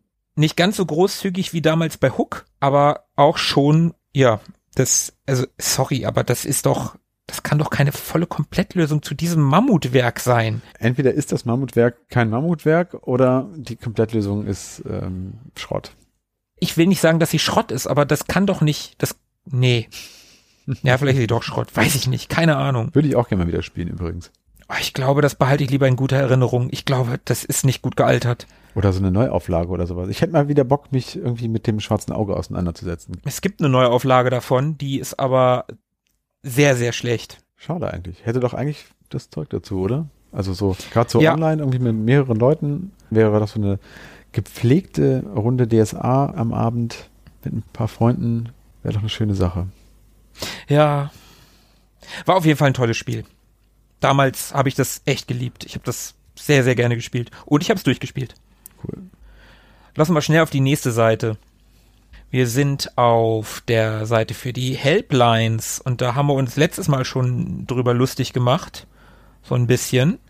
Ja, und der Service, der einem weiterhelfen soll, wenn man hier in Computerspielen nicht weiterkommt und wenn man keine Lust hat, 10 oder 20 Mark auszugeben für einen Hintbook, dann kann man hier nämlich bei der Bomico Hotline anrufen und somit Hilfe bekommen bei den Herstellern wie Cocktailvision, Infogrames, Ocean und vielen weiteren. Ja, und bei den ganzen anderen muss man in England anrufen und dann kann man auch 10 Euro für ein Hintbook ausgeben. Okay, dann haben wir nebendran mal wieder ein Versand-Mail-Order-Angebot. Das ist mal eine fette Anzeige. Die ist ja riesig. Computersoftware Steffen Müller aus Lager Lechfeld. Wow. Okay, jetzt müssen wir mal gucken. Lemmings. 50 Mark. Das ist günstig. Ja, 50 Euro kann man machen. Ha, du hast Euro gesagt. Ah, verdammt. Hast dich so gut zusammengerissen, diese Folge. Mist. Schnell weiter. Tobi, du bist eben auch nur ein Mensch. Ja, das stimmt. Und wir kommen zur Coverdisc. Goblins 2, haben wir vorhin auch schon kurz geredet. Hier sind ein paar mehr Die Screenshots. putzigen Kobolde kehren zurück, steht hier. Ja, das sieht sehr point-and-clickig aus. Mhm. Das ist übrigens auch von Cocktail Vision. Echt? Mhm. Ich finde, es sieht irgendwie cool aus. Ich mag das. Ich mag diese, diese, diese, diese Charaktere, die, die Goblins. Die sehen super aus, finde ich. Die haben so einen Es ist, putzigen Gesichtsausdruck. Äh, es ist sehr comic-mäßig, ne? Sehr comic-esque. Gefällt mir gut. Ich muss da dringend nochmal reingucken. Mach das mal. Und dann berichte mal. Und auf der nächsten Seite haben wir Räumungsverlosung in der Amiga Games. Free Action. Über 30 Spieleklassiker warten auf neue Besitzer. Ein interessanter Special-Vorschlag und ein bisschen Glück, das ist alles, was Sie brauchen. Das ist doch genau die Sammlung, die wir gerade eben durchgegangen sind. Da ist R-Type 2, Project X, Alien Breed, Fire and Ice, X-Out oder Cross-Out, Apidia, Lethal Access. Und das ist gar keine Compilation, das sind die Einzelspiele, die man gewinnen kann. Ja, okay. Genau, vermutlich sind das die Exemplare, die Sie da zum Testen hatten oder so, die Sie da loswerden wollen, weil Sie hier ja von Räumungsverlosung sprechen. Das kann natürlich sein. Ja, hübsche Idee. Okay, also wer jetzt einen Special-Vorschlag hat, schnell mit Name, Vorname, Straße, Hausnummer, Postleitzahl und Wohnort an den CT-Verlag. Kennwort Free Action in Nürnberg. Schnell, schnell. Okay. Spätestens am 22.12.92. Also schmeißen wir den DeLorean an und los geht's. Viel Glück. so, Seite 80 sind wir schon. Guck mal. Und wir kommen in die Rubrik In Progress. Strategie in Perfektion. History Line 1914 bis 18. Zweiseitiger Artikel. Hier wird offenbar relativ intensiv über das Spiel History Line gesprochen. Und das Spannendste daran sind eigentlich die vier Schwarz-Weiß-Bilder, oder? Ja, vor allen Dingen eins davon. Also ich finde ja, der Herr oben links, Ja. der sieht schon, eieiei, also Guck mal, der Rasierer war kaputt. Er hatte eine, eine, eine scheiß Nacht. Und er hat unglaublich großen Durst, glaube ich. Also, der erinnert mich irgendwie an John Belushi aus Blues Brothers. Aber in irgendwie, weiß ich nicht. Ich meine, John Belushi ist an Drogen gestorben Oh. und der sieht eigentlich noch schlimmer aus. Ja, der sieht wirklich, wirklich nicht ganz gesund aus. Also ich glaube, er hat sich einfach viele Nächte um die Ohren gehauen.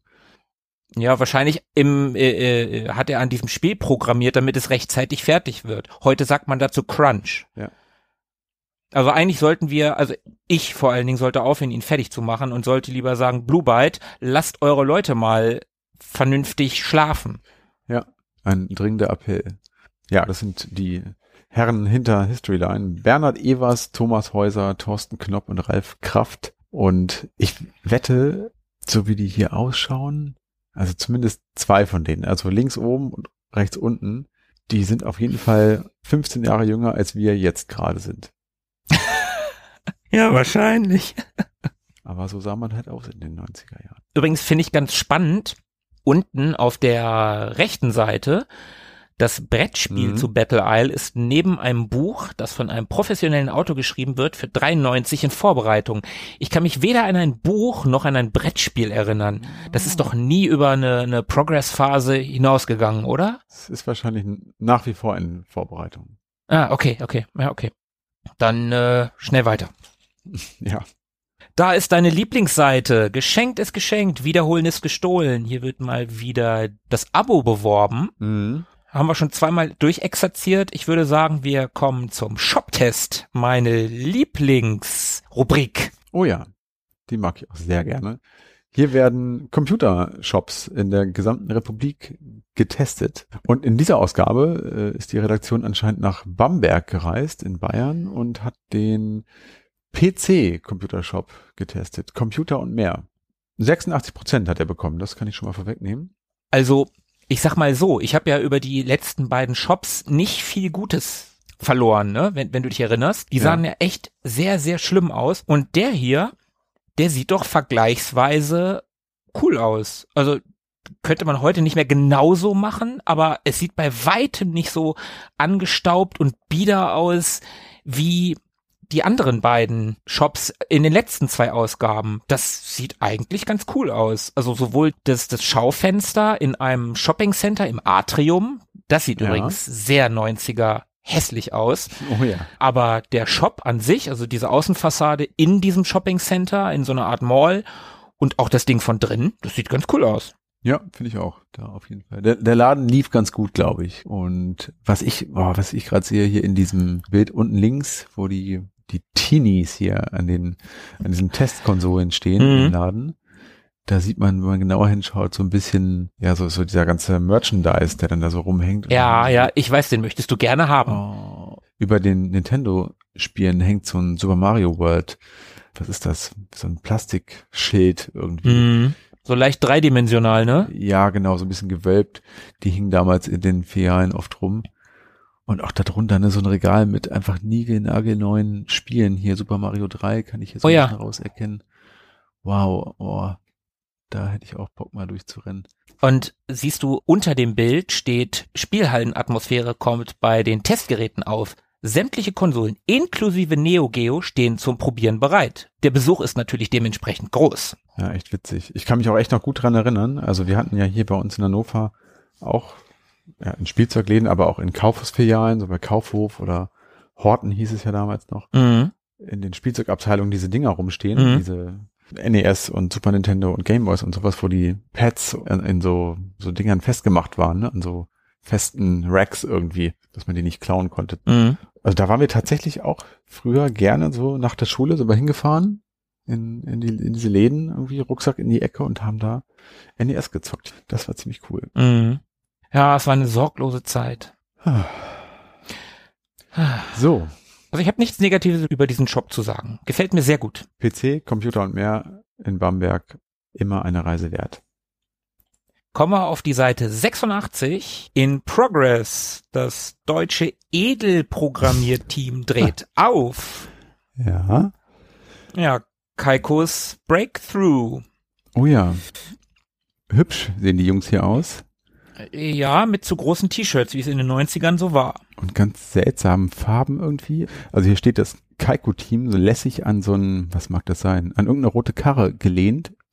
Bestimmt ein Kadett oder so.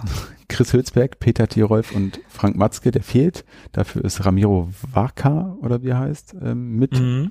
mit dabei, die den Kern des Kaiko-Teams bilden. Und ja, hier geht's in diesem Artikel um ich habe ihn jetzt nicht gelesen, aber es geht um Kaiko, ne? um, um, um das Entwicklerteam hier. Vor allen Dingen geht's hier, wie gesagt, um den In-Progress-Bereich und wir haben über das Spiel, ich glaube, in der letzten Folge schon mal kurz gesprochen, nämlich T-Mat, The Flying Squirrel. Ich glaube, es war in der letzten Folge.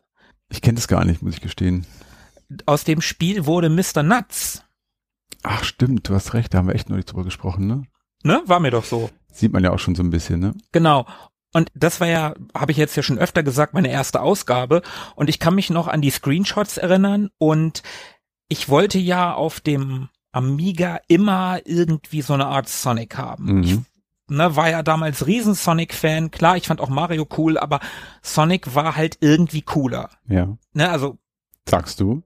Cooler war er. Cooler war er definitiv, ja, da hast du recht.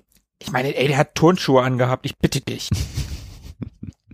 Und ich finde, dass T-Met damals irgendwie für mich so rüberkam wie so ein, so ein Sonic.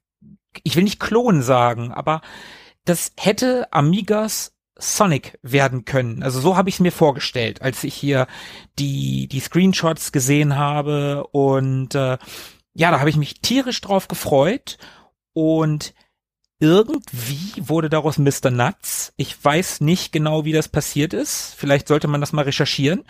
Und optisch hatte Mr. Nuts tatsächlich auch eine ganze Menge von Sonic. Ich glaube, er hatte sogar die Pose, wenn er, wenn er draufgegangen ist, diese alle Viere von sich gestreckt und dann den Mund zu so einem O verzogen und dann so hochfliegend und dann aus dem Bild fallend. Mhm.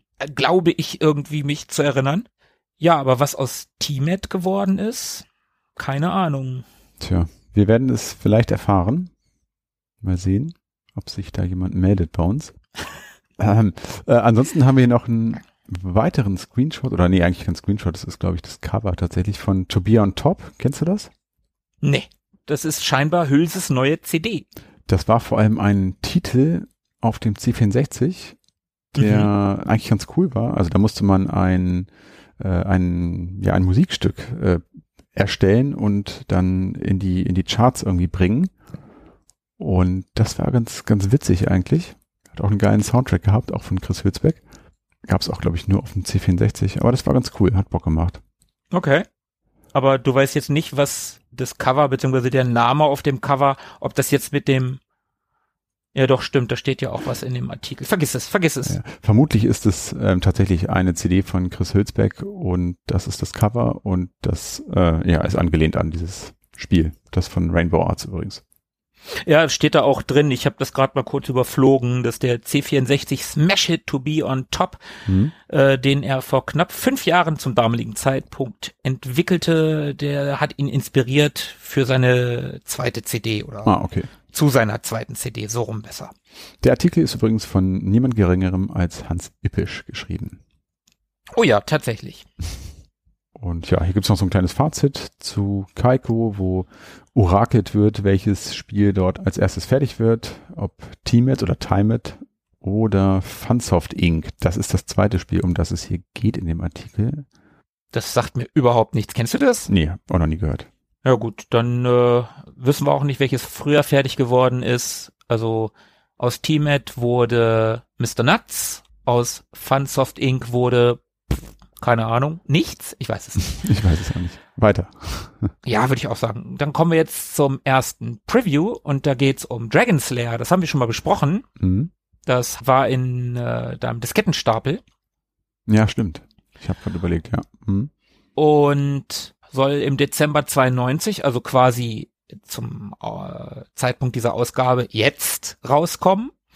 Soll 90 Mark kosten und ist halt Dragon Slayer. So ein sehr interessantes Comic Reaktionsspiel. Heute werden das alles Minispiele, war damals aber schon echt beeindruckend. Hm. Und auf dem Amiga wurde das Ganze alles nachgepixelt, was ich total verrückt finde. Also auf dem Arcade-Automaten waren das ja echte Zeichentricksequenzen und auf dem Amiga, wenn man sich das hier anguckt, das wurde halt alles nachgepixelt, ne? Ja, sieht auch echt cool aus. Erinnert mich so ein bisschen an, an Disney irgendwie, so vom, vom Ja, Look. voll.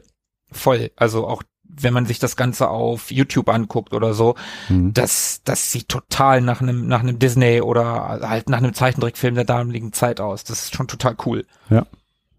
Spielerisch nicht, nicht spannend, aber äh, dass es das überhaupt gibt, ist total cool. Dann blättern wir um Gerne. Oh, das ist was für dich. Oh ja, auf jeden Fall. Also nicht auf diesem System.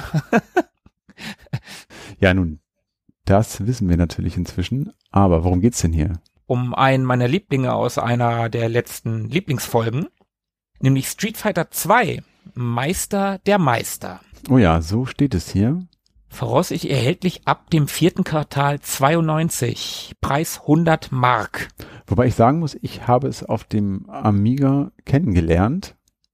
Du ja wahrscheinlich auch. Ich auch. Und hab's da auch, weil ich hatte ja nichts anderes und wir hatten ja nichts. Fand es auch cool. Ich habe es gern gespielt auf dem Amiga, aber gut, ich kannte auch keine andere Version. Wobei ich überlege, da ich mich damals sehr auf dieses Spiel gefreut habe, wahrscheinlich habe ich das schon irgendwie mal im Kaufhaus auf dem Super Nintendo gesehen oder vielleicht sogar mal gespielt, mhm. aber von diesen kurzen Intermezzo, Intermezzi, die man da vor den, vor den Geräten hatte, bevor ein größeres Kind kam und einen weggedrängelt hat. Mhm. da, da hast du natürlich nicht äh, irgendwie ein Muskelgedächtnis, wie das mit vier beziehungsweise sechs Tasten, also ne, funktioniert. Aber wenn man das heute spielt, und ich habe es ja damals für den Liebling auch auf dem Amiga nochmal gespielt, und das ist auf dem Amiga echt nicht erträglich. Also grafisch mhm. geht es, aber boah, nee, das ist einfach nicht gut gemacht. Nein, nein, das ist auf dem Amiga leider überhaupt kein gutes Spiel. Das kann ich auch nur noch mal betonen. Interessant. Ich habe vor einiger Zeit ein Video gesehen, da hat jemand eine Demo von Street Fighter 2, also auch aktuell für den, ich glaube, Amiga 1000 rausgebracht. Mhm. Und der hat sich halt richtig Mühe gegeben, ganz anders als die Leute, die diesen Port verbrochen haben. Das war nämlich äh, US Gold. Und der Typ, der hat dem Wasser Bewegung gegeben, also da sind Parallaxebenen, die Wolken bewegen sich, mhm. der Boden bewegt sich korrekt, also dass diese Bodenbleche perspektivisch sich ver verzerren, beziehungsweise die Bodenebene verzerrt wird perspektivisch. Und das sieht echt cool aus. Also ich glaube, das packen wir mal in die Show Notes. Das machen wir. Wobei ich habe, glaube ich, auf sowas einfach auch nicht geachtet. Ne? Also klar, ich kannte keine andere Version, aber auf solche Feinheiten, was Spielmechanik und Steuerung und sowas angeht, habe ich als, keine Ahnung, 13, 14-Jähriger nicht geachtet, ehrlich gesagt. Nein, na klar, das, das war damals, das waren damals einfach ganz andere Zeiten. Wir waren es gewohnt, bei einem, bei einem Jump and Run mit dem, mit dem Pad nach oben zu drücken, mhm. um zu springen. Das ist heute ja. unvorstellbar. Das, das, das ist nicht mehr spielbar heutzutage. Ja, das stimmt. Wir, wir hatten ja nichts. Wir hatten sogar nur einen Knopf auf dem Joystick. Ja. Ne, also schrecklich, beziehungsweise gut. Nein, hatte ich glaube ich auch in der Folge über die Lieblinge gesagt, dass die Amiga-Version auch eine zwei Button Möglichkeit hat. Also du kannst auch mit zwei Buttons spielen. Immer noch viel zu wenig, wenn du überlegst, dass das im Ursprung sechs sind, aber besser als nur einer. Wir wollen nicht länger Leichen fleddern. ja, recht. Ja, komm, ja, weiter. Lassen den hier mal in Frieden ruhen. Oh, hier wird's nochmal schön. Guck mal. Oh ja. Tolle Doppelseite. Welche möchtest du machen? Links oder rechts? Äh, links. Okay.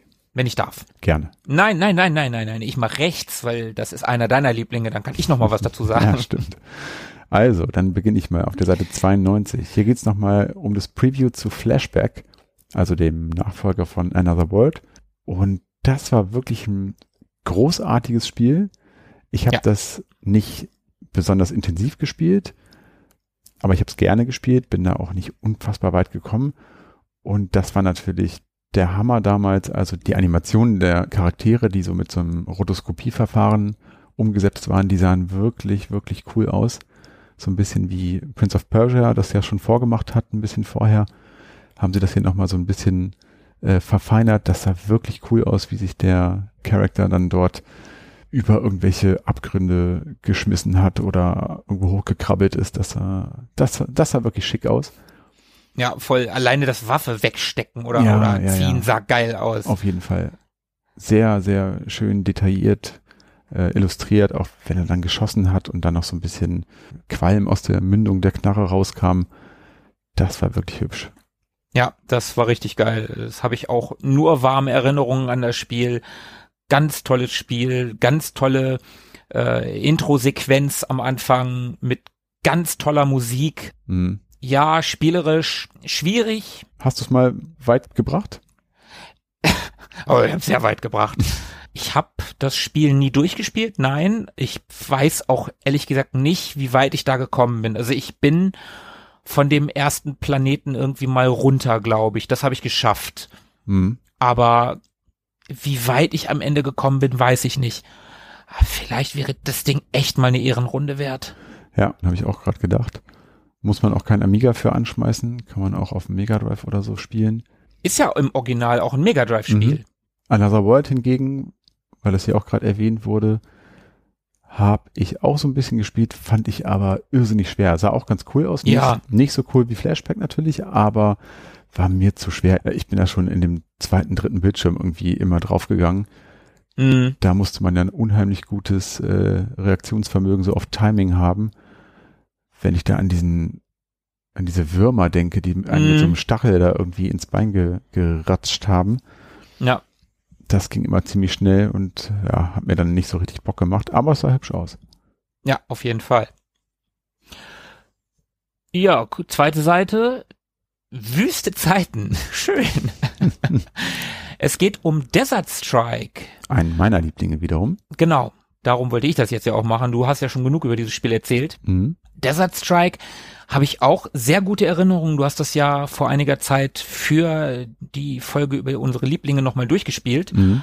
Und äh, ja, ich finde das Spiel auch geil. Das hat echt Spaß gemacht damals. Ich habe es nie durchgespielt, weder damals noch irgendwie jetzt im, im, im Nachgang nochmal. Aber ich habe die ganze Reihe fürs Mega Drive mittlerweile. Ich, ich glaube, das hatte ich damals auch gesagt. Das war das erste, was ich mir nachträglich für mein neues Mega, also ich habe mir das Mega Drive auch jetzt erst äh, vor ein paar Jahren gekauft, aber das war eines der ersten Spiele, die ich mir überhaupt dann gekauft habe und ich glaube auch, das ist immer noch was, was man heute noch spielen kann. Also da hattest du damals ja auch gesagt und ich würde dir da auch weiterhin recht geben, das ist immer noch ein super Spiel, sieht gut aus, spielt sich gut, ja, kann ich genauso unterschreiben. Steuerung ist, ist sehr, sehr gut umgesetzt, finde ich, und hat mich auf jeden Fall auch knapp 30 Jahre später noch eine Weile motivieren können. Ich finde den äh, Aufmachertext hier, naja, sagen wir mal, schwierig.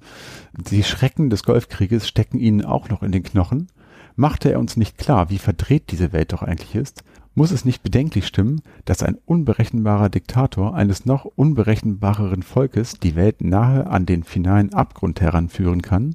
Fragezeichen.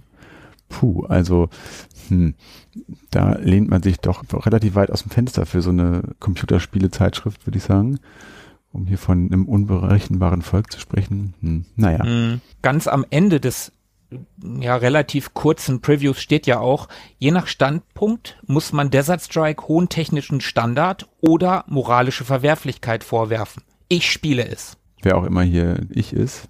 TS ist das Kürzel des Redakteurs. Ja, also aus heutiger Sicht finde ich das auch alles nicht, nicht ganz so dramatisch. Ich würde hier auch den technischen Standard vor die moralische Verwerflichkeit stellen. Aber ja gut, vielleicht war das 1992 auch so, dass man das irgendwie nochmal thematisch aufgreifen musste in so einem Einleitungstext, aber naja, bisschen schwierig formuliert.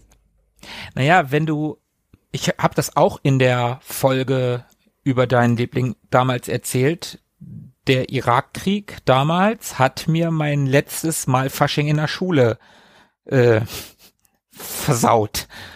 Das war in der sechsten Klasse und ab dem äh, ab der siebten hatten wir dann kein Fasching mehr in der Schule. Da war nichts mehr mit verkleidet in die Schule gehen und das ist bei uns abgesagt worden deswegen. Achso, ich dachte, weil du als Diktator gehen wolltest. Eines Schurkenstaates. Nein. Nee, ich fand nur diese Formulierung eines unberechenbaren Volkes hier so ein bisschen schwierig. Ja, es ist, es ist alles ein bisschen drüber, aber na gut, es ist lange her. Dann nächste Seite, würde ich sagen. Mhm. Wir sind immer noch im Preview-Bereich. Äh, ich glaube, das können wir schnell abhandeln. Ich kenne nichts davon. Genau, weder Creepers noch Coolbird noch Bunny Bricks und tschüss, weiter geht's. Warte mal, warte mal, warte mal.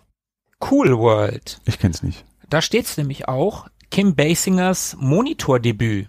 Ja. Das war dieser Film, ich habe den nie gesehen, aber die war auf dem Cover einer der folgenderen Amiga Games.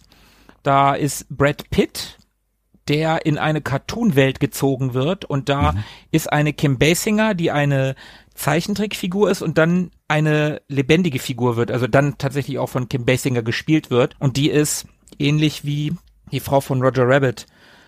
Äh, Jessica Rabbit? Das schwimmt so ein bisschen auf dieser Cartoon echte Menschenwelle mit, ne? Genau, und die ist halt total übersexualisiert, diese Zeichentrickfigur. Mhm. Daran kann ich mich erinnern. Hab den Film nie gesehen, aber das Cover sah schon ganz cool aus. Also okay. war cool gezeichnet, muss ich sagen. Aber ansonsten. Ist von Ocean war wahrscheinlich nicht das beste Spiel aller Zeiten. Garantiert nicht.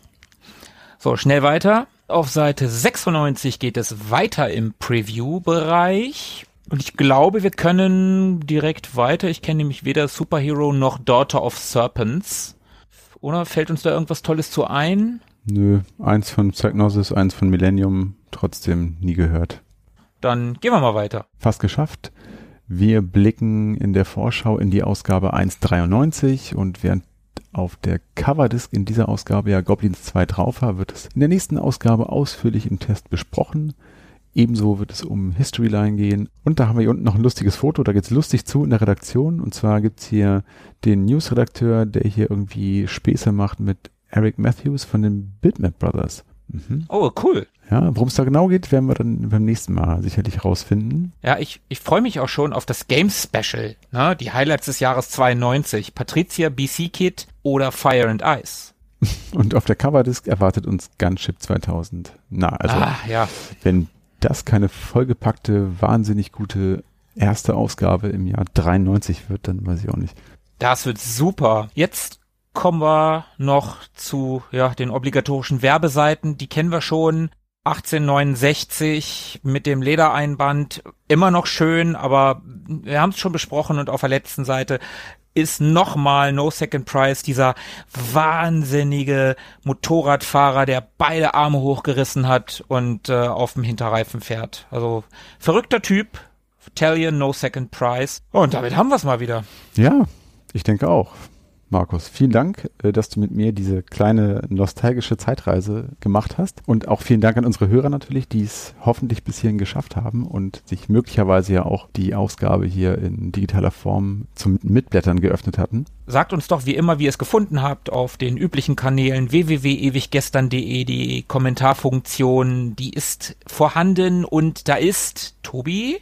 Noch viel Platz und die möchte genutzt werden von euch. Des Weiteren, wie immer, Twitter, Instagram, Facebook. Sagt uns, was ihr zu sagen habt. Dem ist nichts hinzuzufügen. Von daher würde ich sagen, bleibt am Drücker. Philippe? Ah, nee. Also bis dann. Bis dann. Ciao. Ciao. Mögen die Retro Boys mit euch sein. Immer.